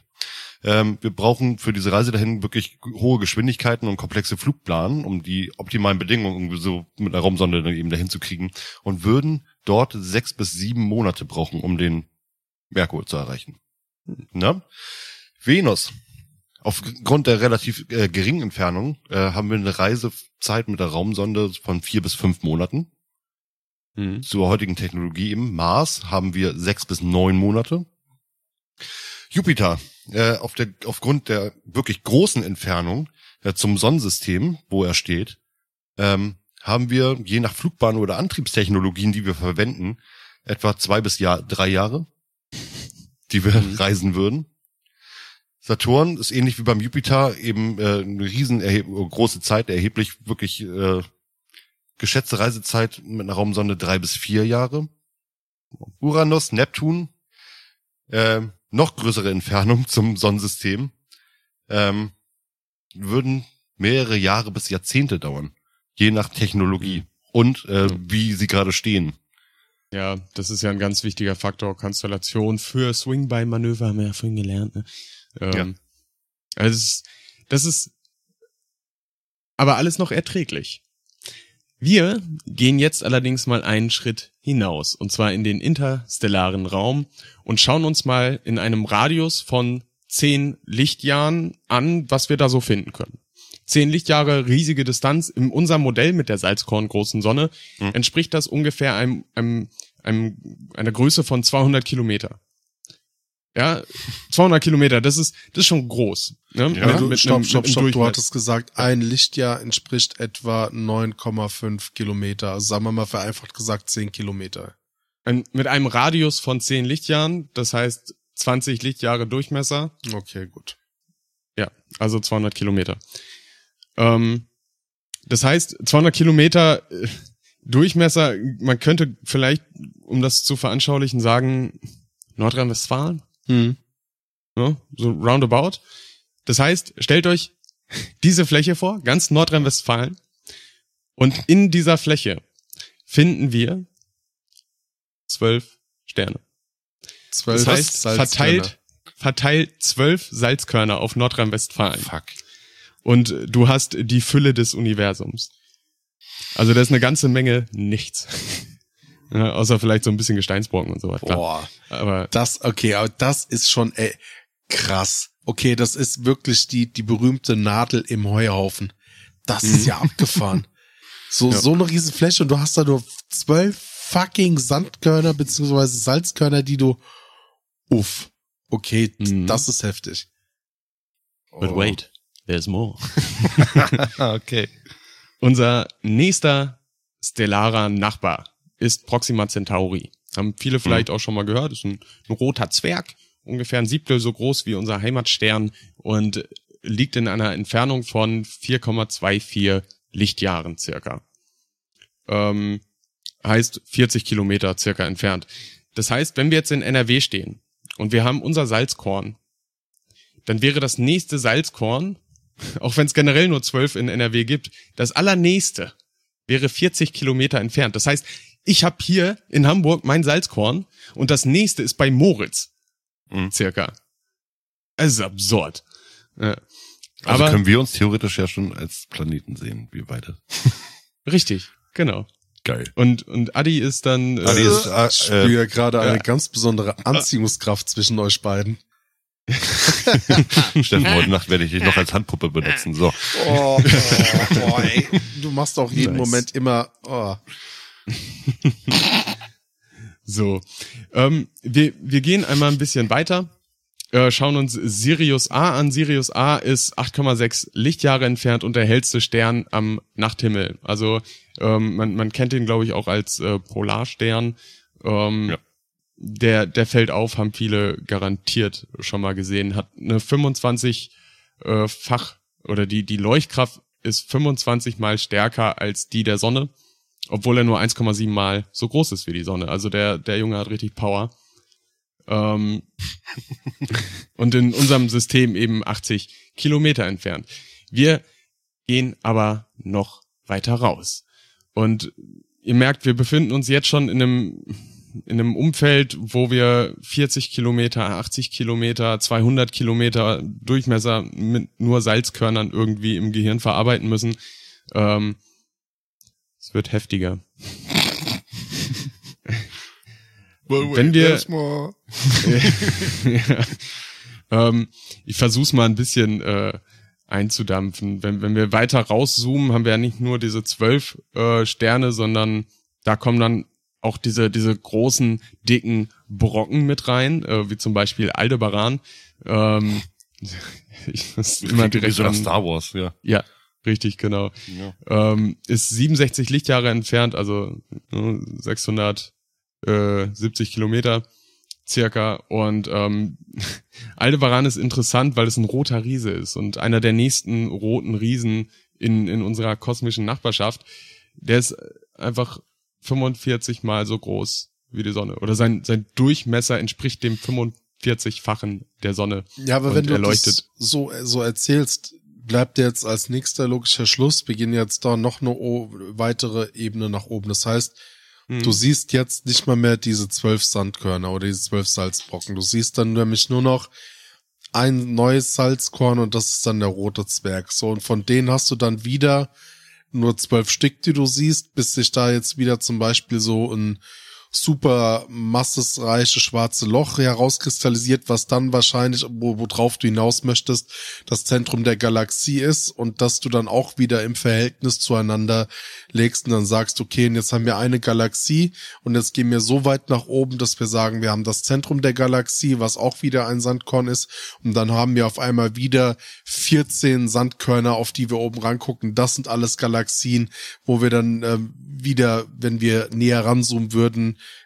entsprechend das zurück ähm, erarbeiten können. Jein, also wir, wir zoomen schon weiter raus, aber ähm, wir bleiben bei der Sandkorn großen Sonne. Es bleibt immer die Sandkorn, äh, die Salzkorn große Sonne. Wir gehen also nochmal weiter raus. Du siehst dann, äh, ach ja, stimmt, woll- wollte ich dir auch noch sagen, Adi, du siehst dann natürlich nicht einfach nur zwölf weitere Salzkörner, sondern da, da kommt dann schon ein bisschen mehr dazu. Und äh, jetzt vergrößern wir unseren Ausschnitt nochmal mehr und da, da sieht man dann so die ersten Spiralarme unserer Galaxie. Jeder hat, glaube ich, schon so ein, so ein Bild davon im Kopf, wie so eine Galaxie aussieht. Ne? Un ungefähr zumindest. So, Ja. ein, so ein Haufen Sterne und da sind so verschiedene Kringel drin und die sind so ein bisschen verschoben, krumm. Und ähm, unsere, ähm, unser Sonnensystem befindet sich eben in einem dieser großen Spiralarme, um genau zu sein, in dem Orionarm. Das ist so ein kleiner Nebenarm zwischen dem großen Sagittarius und dem Perseusarm. Und ähm, jetzt überblicken wir in diesem Ausschnitt, wo man so die ersten Spiralarme der Galaxie sieht, eine Region, die sich circa über 10.000 Lichtjahre erstreckt. Das heißt, nur dieser Ausschnitt unserer Galaxie, ja, vom einen Punkt bis zum anderen, den man da so als Ausschnitt hat, da würde das Licht 10.000 Jahre für brauchen, um diesen kleinen Abschnitt nur einmal zu durchkreuzen. In unserem Modell sind das 95.000 Kilometer. Das heißt, nur die Dr ein Drittel von der Strecke zum Mond. Ungefähr. Hm? Ja. Ähm, in diesem Feld, was man sich da so anguckt, gedanklich, befinden sich circa 600 Millionen Sterne. Schon alleine. Ja, also es sind dann doch schon mehr als zwölf. ja. äh, unter anderem auch äh, Rho Cassiopeia. Und äh, Rho Cassiopeia ist ein Stern, der extrem interessant werden könnte. Ähm, Rho Cassiopeia ist ein gelber Hyperriese, der etwa 500.000 Mal so hell leuchtet wie die Sonne und den 450-fachen Durchmesser besitzt. Und selbst in unserem Maßstab sind das 62 Zentimeter. Da ist die habitable Zone dann doch ein bisschen weiter weg als bei der Erde jetzt. Ja. so. Äh, jo. Also das müsst ihr euch mal wegtun. Die Sonne, Salzkorn, Rho Cassiopeia, 62 Zentimeter. Äh. Ja. Ähm, man sieht ihn allerdings leider nicht so krass, weil er einfach extrem weit weg ist. Und ähm, tatsächlich ist Rho Cassiopeia ein, ein sehr heißer Anwärter darauf, ähm, uns vielleicht irgendwann mal eine Supernova zu bringen. Eine Supernova ist eben, wenn, wenn massereiche Sterne und vor allem eben so Super- und Hyperriesen, ähm, die, die dehnen sich immer weiter aus und irgendwann kollabiert das Ganze und zwar mit einem ziemlich großen Bums. Daraus werden dann in der Regel noch so kalte Neutronensterne. Ähm, random Gebabbel, großes Fass, was ich aufmachen würde. Ähm, wir können allerdings höchstwahrscheinlich nicht von dem von dem Gamma Blitz äh, getroffen werden, der dabei entstehen könnte. So ein Gamma Ray Burst ähm, sind einfach äh, entlang der der Achsen eines Sterns sind das müsst ihr euch vorstellen wie so zwei Laserschüsse, die da rausgehen mit Ja. extrem komprimierter, tödlicher, abgefuckter Gammastrahlung.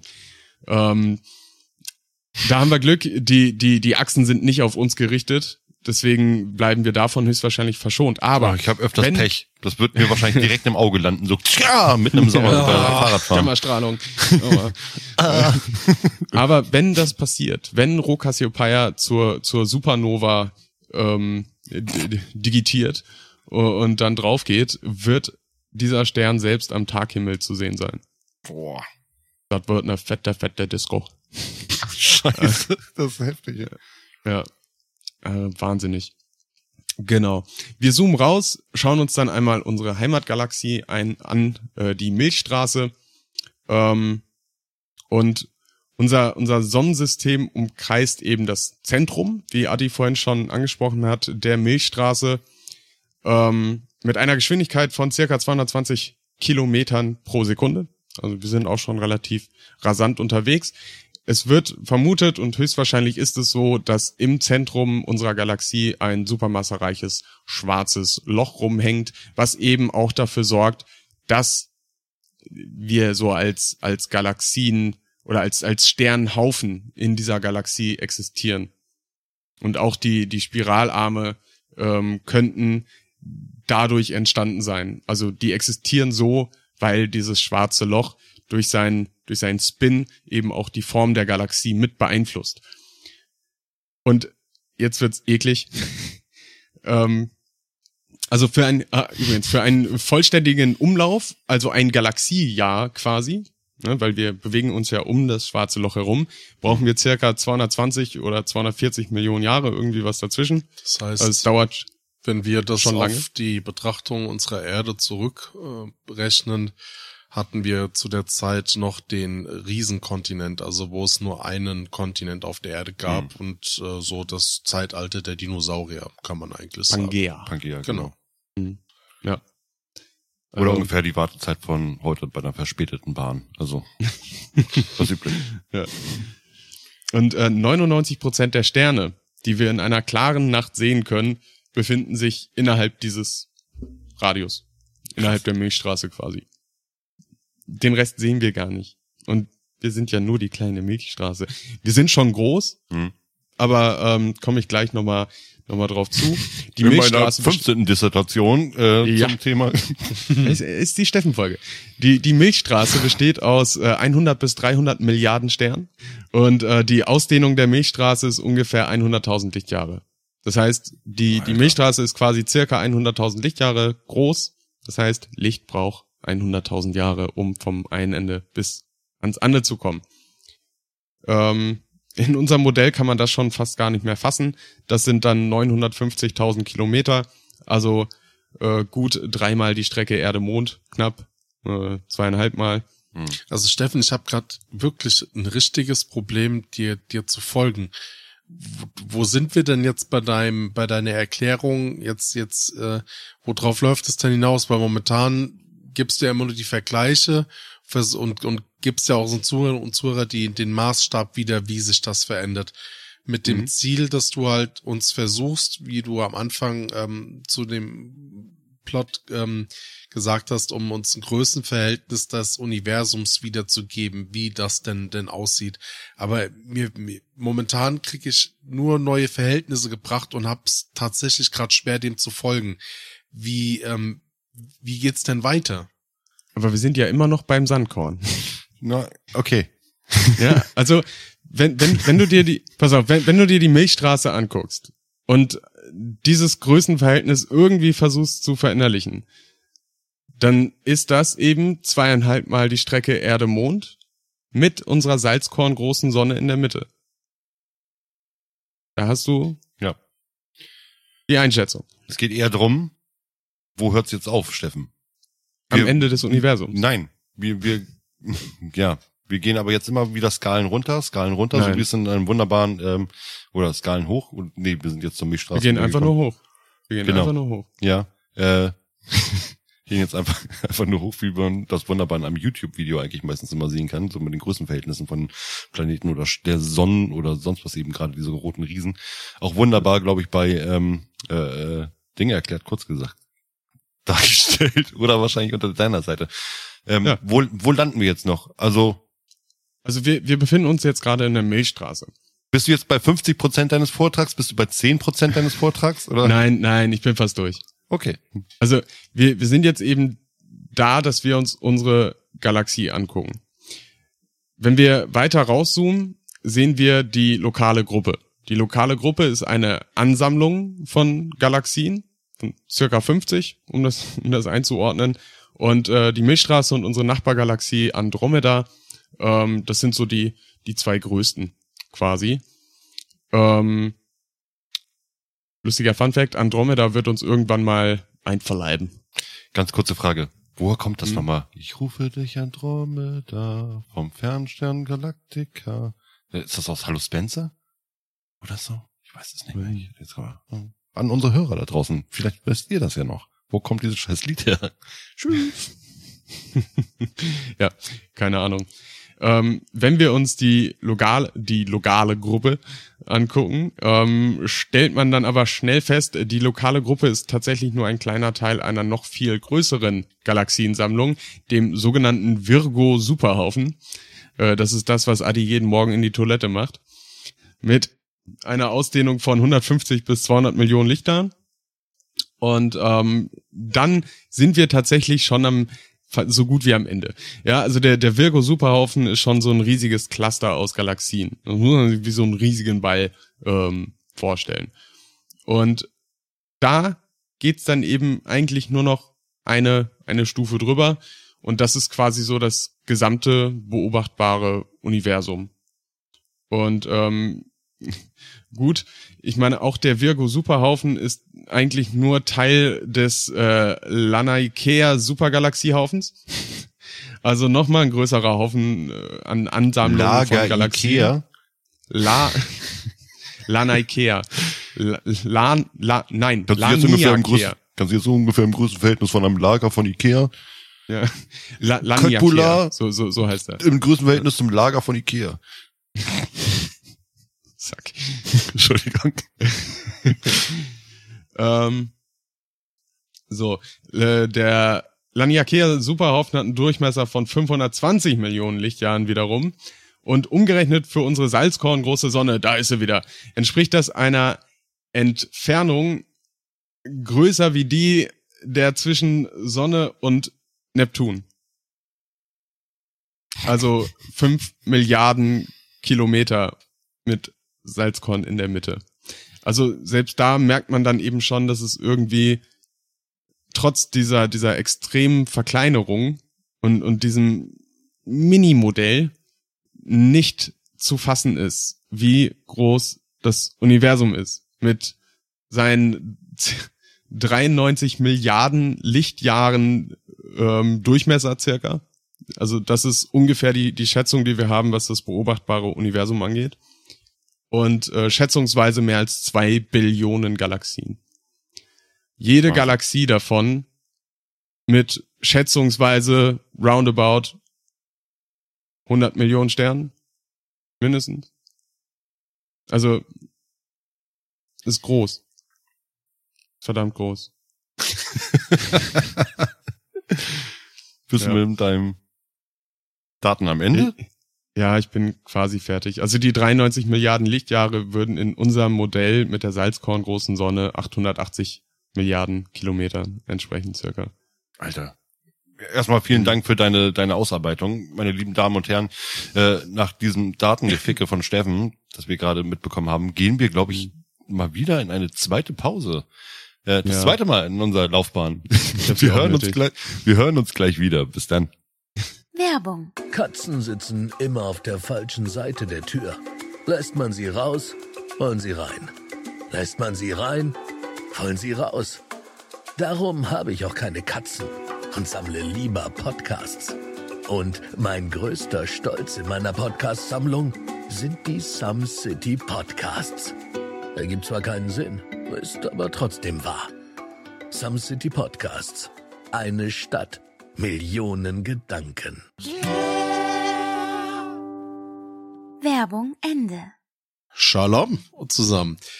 So, äh, nochmal kurz, Steffen, vielen, vielen lieben Dank äh, auch nochmal jetzt äh, für, für die Ausarbeitung. Muss ich wirklich sagen, Ausarbeitung. Also mich hast du an der Stelle zwei, dreimal verloren.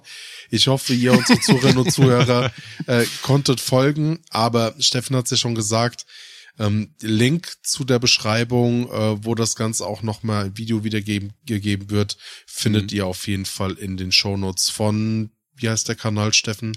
Dein Universum. Aber Moritz, ähm, wie siehst du denn heute das ganze Thema?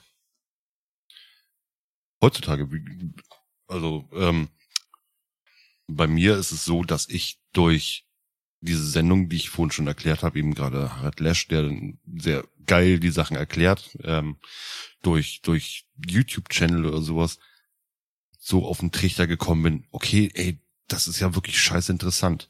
So, und dann habe ich durch verschiedene Podcasts oder auch ein, einen bestimmten Podcast, den ich immer sehr gern höre, habe ich ähm, sehr viel über, ja, sag ich jetzt mal, sehr viel Gehirngeficke aus dem Universum.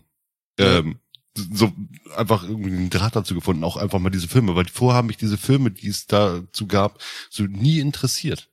Und ich finde auch heute immer noch, Filme über solche Sachen müssen interessant gemacht sein. Sei es jetzt Interstellar, sei es jetzt eben der Marsianer oder sowas. Ne? Das sind einfach, wo sie, wo sie spielerisch so diese Fakten ähm, des Universums irgendwie, wie, wie sich diese Dinge da eben verhalten, mit reingebaut haben. Ähm, und trotzdem irgendwo noch eine lustige Geschichte haben. Ich bin nämlich so ein, ein Verköst, Verköstiger von äh, Filmen, die äh, meinen oder, einen gewissen Unterhaltungswert haben müssen, weil sonst schalte ich den irgendwann ab, meistens. Also ich bin, ich gucke sehr einfache Filme.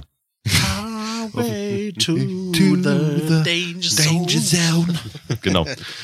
Auf jeden Fall bin ich aber dadurch dann eher auf diesen Trichter gekommen und und und äh, fand es immer interessanter. Aber ich würde mich jetzt heutzutage nicht als Freak oder so da bezeichnen, sondern einfach als Interessierten der Basics, weil irgend, irgendwann geht's in ein Studium, wenn du immer mehr darüber erfahren willst und irgendwo kriegst du auch immer wieder verschiedene Informationen zum gleichen Thema.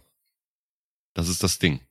So, Dinge, die noch nicht komplett erforscht sind, du kriegst davon überall immer wieder Meldungen von wegen, hey, die Dingster Sonde hat jetzt das und das schon wieder irgendwie aufgenommen, jetzt haben sie gerade irgendwo T003 den und den Planeten entdeckt oder sonst irgendwas. Ja, es ist scheiße interessant, es ist scheiße interessant, wie groß das Universum ist, aber ich bleibe dann doch eher bei meinen Basics, weil da bin ich immer noch auf dem Level, wo ich sagen würde von mir, ich kann noch so viel lernen darüber. Und äh, Lichtspektrum, ja. Kommen wir Fenster rein, mit gewissen Glas, dann haben wir auch anderes Lichtspektrum. Genau. Sehe ich die Sonne auch grün. Ja, weiß nicht. Also das ist für mich heutzutage so, das ist, ja, wie, wie soll ich denn das ausdrücken?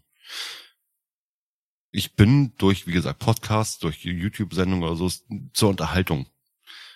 Ich bin eher zur Unterhaltung äh, am, am Universum interessiert, aber jetzt nicht unbedingt krampfhaft, um irgendwo etwas groß, Großes zu verstehen, sondern ja die kleinen Dinge, die die ich verstehen möchte, wie überhaupt irgendwas entstanden ist oder sowas. Aber viel weiter raus möchte ich jetzt auch gar nicht. Ja. So dementsprechend, also das sind so Sachen, die mich heute oder warum ich heute überhaupt ein gewisses Interesse dran habe. Und Adi, bei dir, ich meine, du warst ja früh schon in der Science Fiction unterwegs, ähm, bist du immer noch so eher der Science Fiction Typ oder bist du dann doch eher der Faktenbasierte? Nee, ich bin, also ich mag den gesunden Mix. Das ist das, auf was ich stehe. Also ich mag so Sachen, die eine realistische Physik haben. Also das äh, Remake von Battlestar Galactica habe ich ziemlich hart gefeiert, ne? Also weil dort endlich mal Traktionen und so Geschichten vernünftig wiedergegeben worden sind. Ähm, dann ähm, die Expans habe ich auch hardcore gefeiert, weil die da halt auch wirklich mit Leuten zusammengearbeitet haben, die Ahnung haben von dem, was sie tun. Ne? Die haben ja gesagt, Mhm. so hier ist es realistisch mit, äh, wie kriege ich eine Sperrkraft äh, überhaupt in, in Schiffen? Ähm, kann ich das überhaupt bewerkstelligen? So ja, mit einer konstanten Beschleunigung, so fertig. Ähm, Haben die das nicht damals auch bei Interstellar auch schon gemacht? Dass die da wirklich mit Experten gearbeitet haben dafür, gerade. Ja, ja, ja, auch. Also das, das Dinge zieht sich aber durch. Ich meine, sag mal, es gibt ja sogenannte Zukunftsforscher und alles, äh, Mhm. wo ihr so Zukunftsforscher oder halt auch entsprechend äh, Fachpersonal oder Spezialisten mit an Bord kommen für solche Produktionen, egal ob das jetzt Computerspiele, Bücher oder oder halt jetzt auch Filme oder Serien sind, ähm, feiere ich ziemlich hart.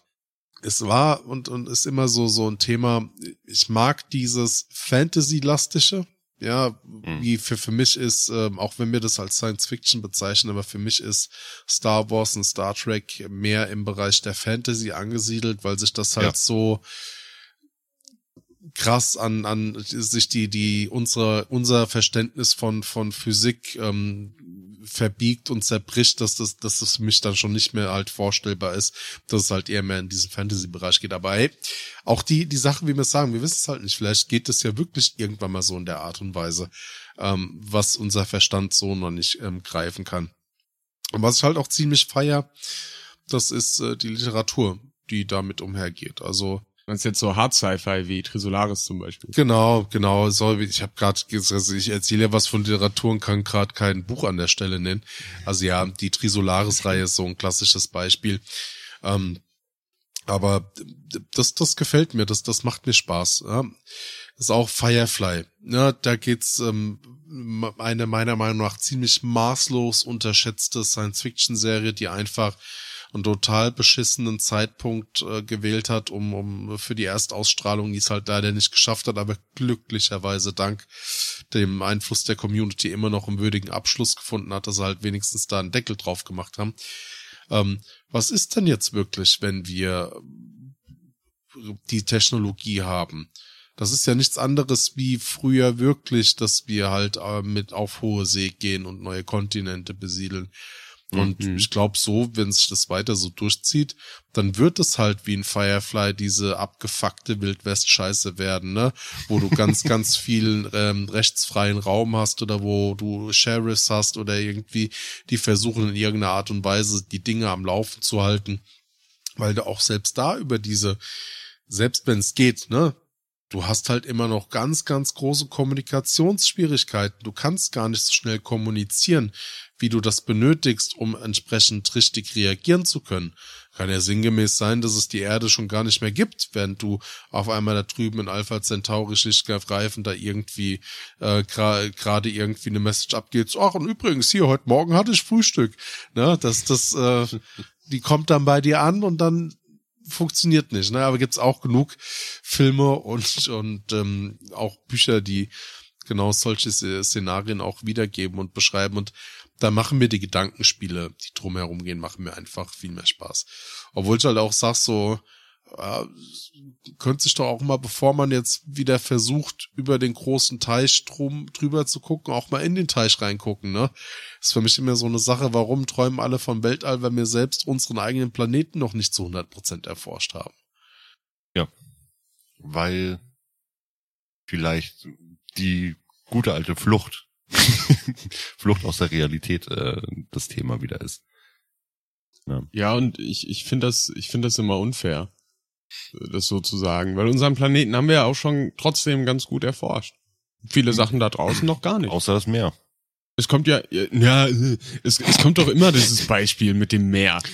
Ganz ja, ehrlich, aber ganz aber toll. Den, den unterirdischen Ozean auf Ganymed haben wir noch zu 0% erforscht. Unseren zumindest zu 2% oder so. Ja. Aber das, was Ja, wir in diesen la- zwei Prozent schon gefunden haben, ist super ekelhaft, deswegen machen wir auch nicht weiter.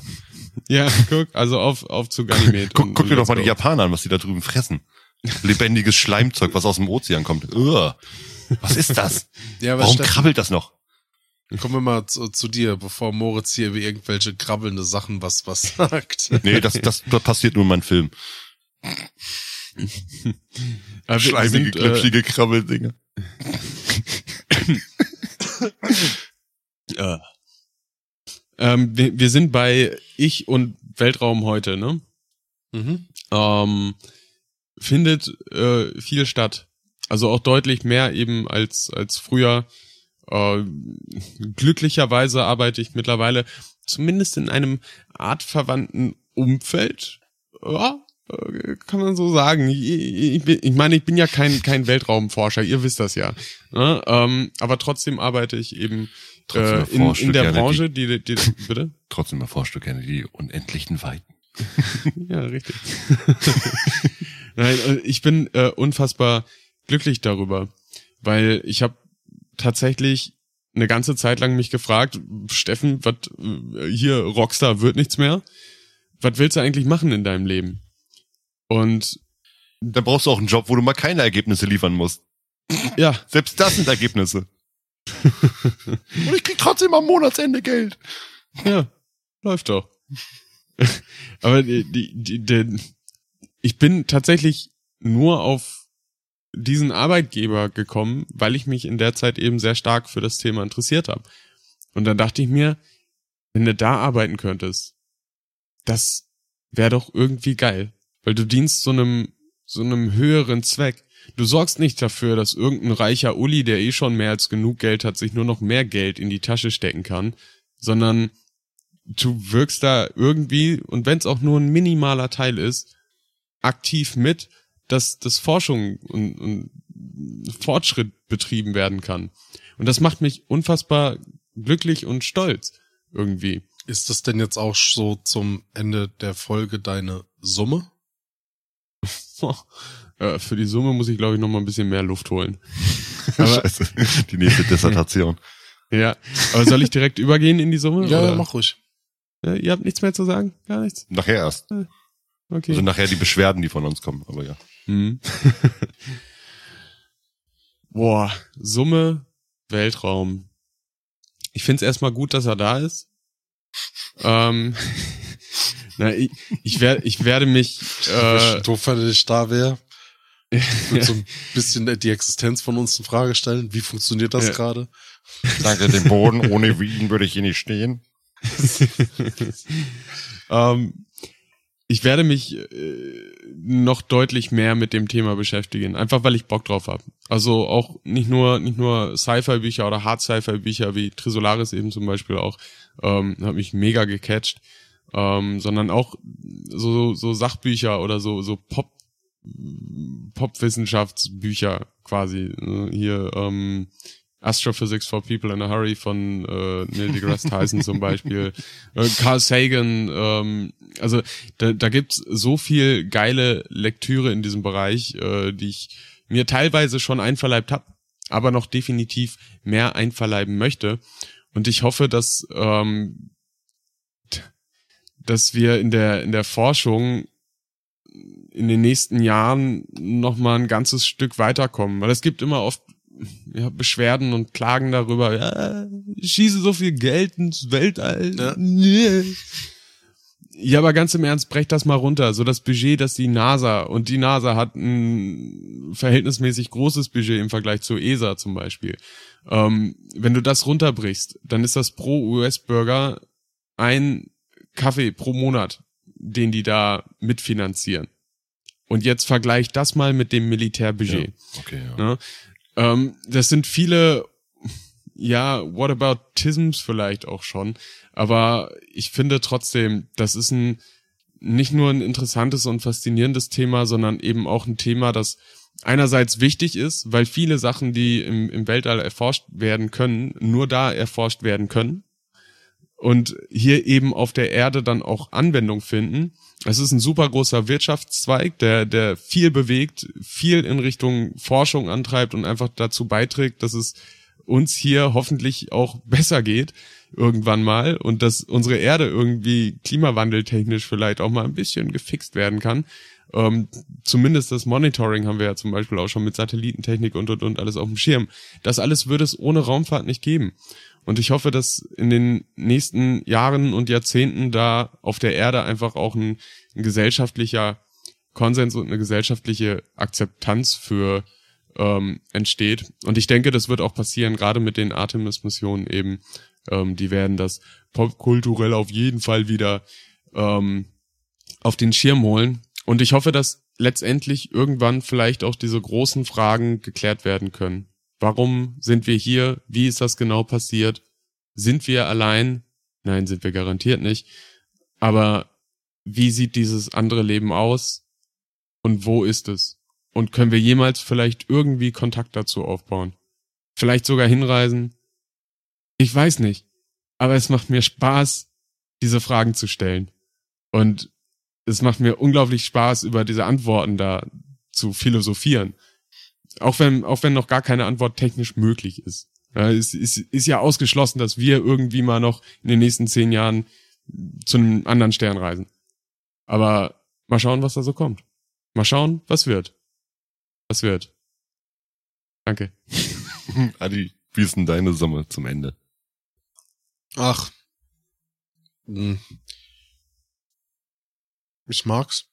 Also das ist so, wie, wie Steffen gesagt hat, wenn, wenn, wenn Leute daraus so eine krasse Inspiration schöpfen und ich find's immer gut, wenn Leute an was Höheres streben. Deshalb finde ich es auch gut. Ey, ich meine, wenn sich nicht früher irgendjemand mal gesagt hätte, so, boah, da ist ja das ganze Wasser. Was ist aber eigentlich hinter dem Wasser? Wenn es solche Leute nie gegeben hätte, hätten wir niemals herausgefunden, dass da drüben Amerika ist, ja. Also dementsprechend do it auch das, das Träumen darüber, sich mit Utopien oder mit, mit ähm, so, solchen Gesellschaftsentwicklungen auseinanderzusetzen, mit solchen Fragen, die umhergehen, auch das, es bringt einem weiter. Und was einem selbst weiterbringt, bringt auch die Menschheit weiter. Da glaube ich fest mhm. dran. Deshalb ähm, macht es. Bin ein absoluter Freund.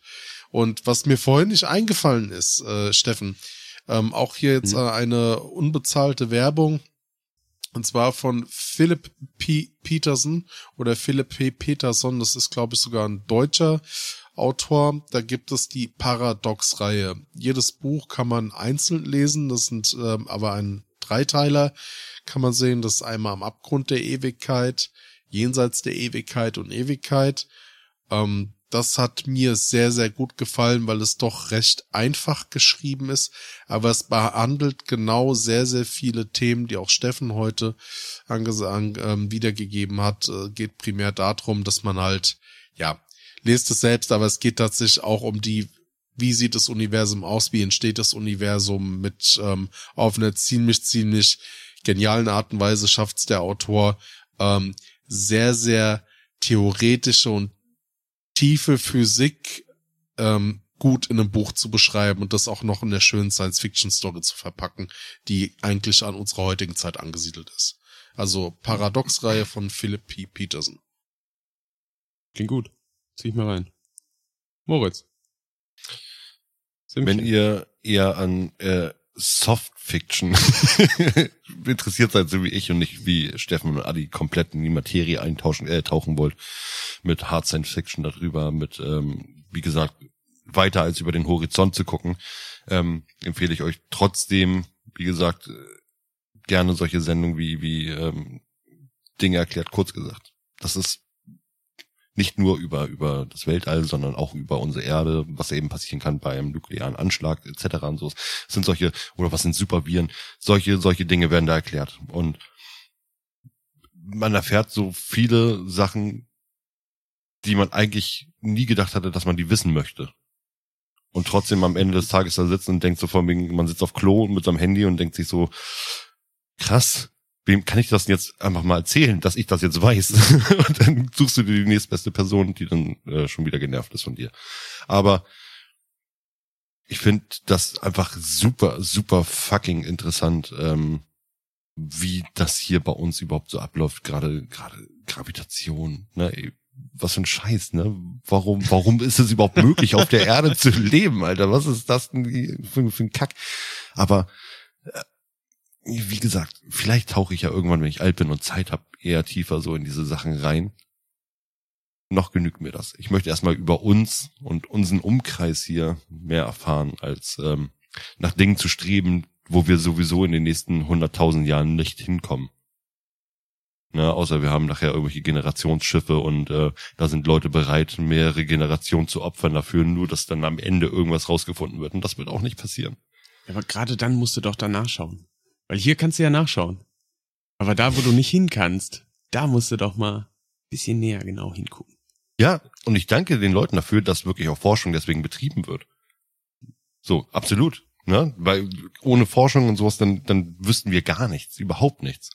Aber es ist für mich trotzdem interessant, erstmal hier für mich alles zu verstehen. Ne? Das ist ja, ich meine, bevor ich, ich sag jetzt mal, mein eigenes Umfeld nicht kapiere, möchte ich doch nicht wissen von wegen, was da drüben abgeht. Außer ich bin sehr neugierig, Kannst aber du, kannst du schon machen.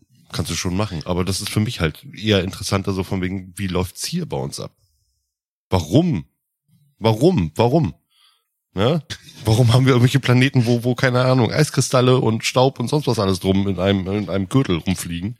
Während Moritz diese Fragen sich gerade weiter stellt und ihr ganz viele andere Warums von uns geklärt haben wollt, äh, dann besucht uns doch im Internet unter Steffen.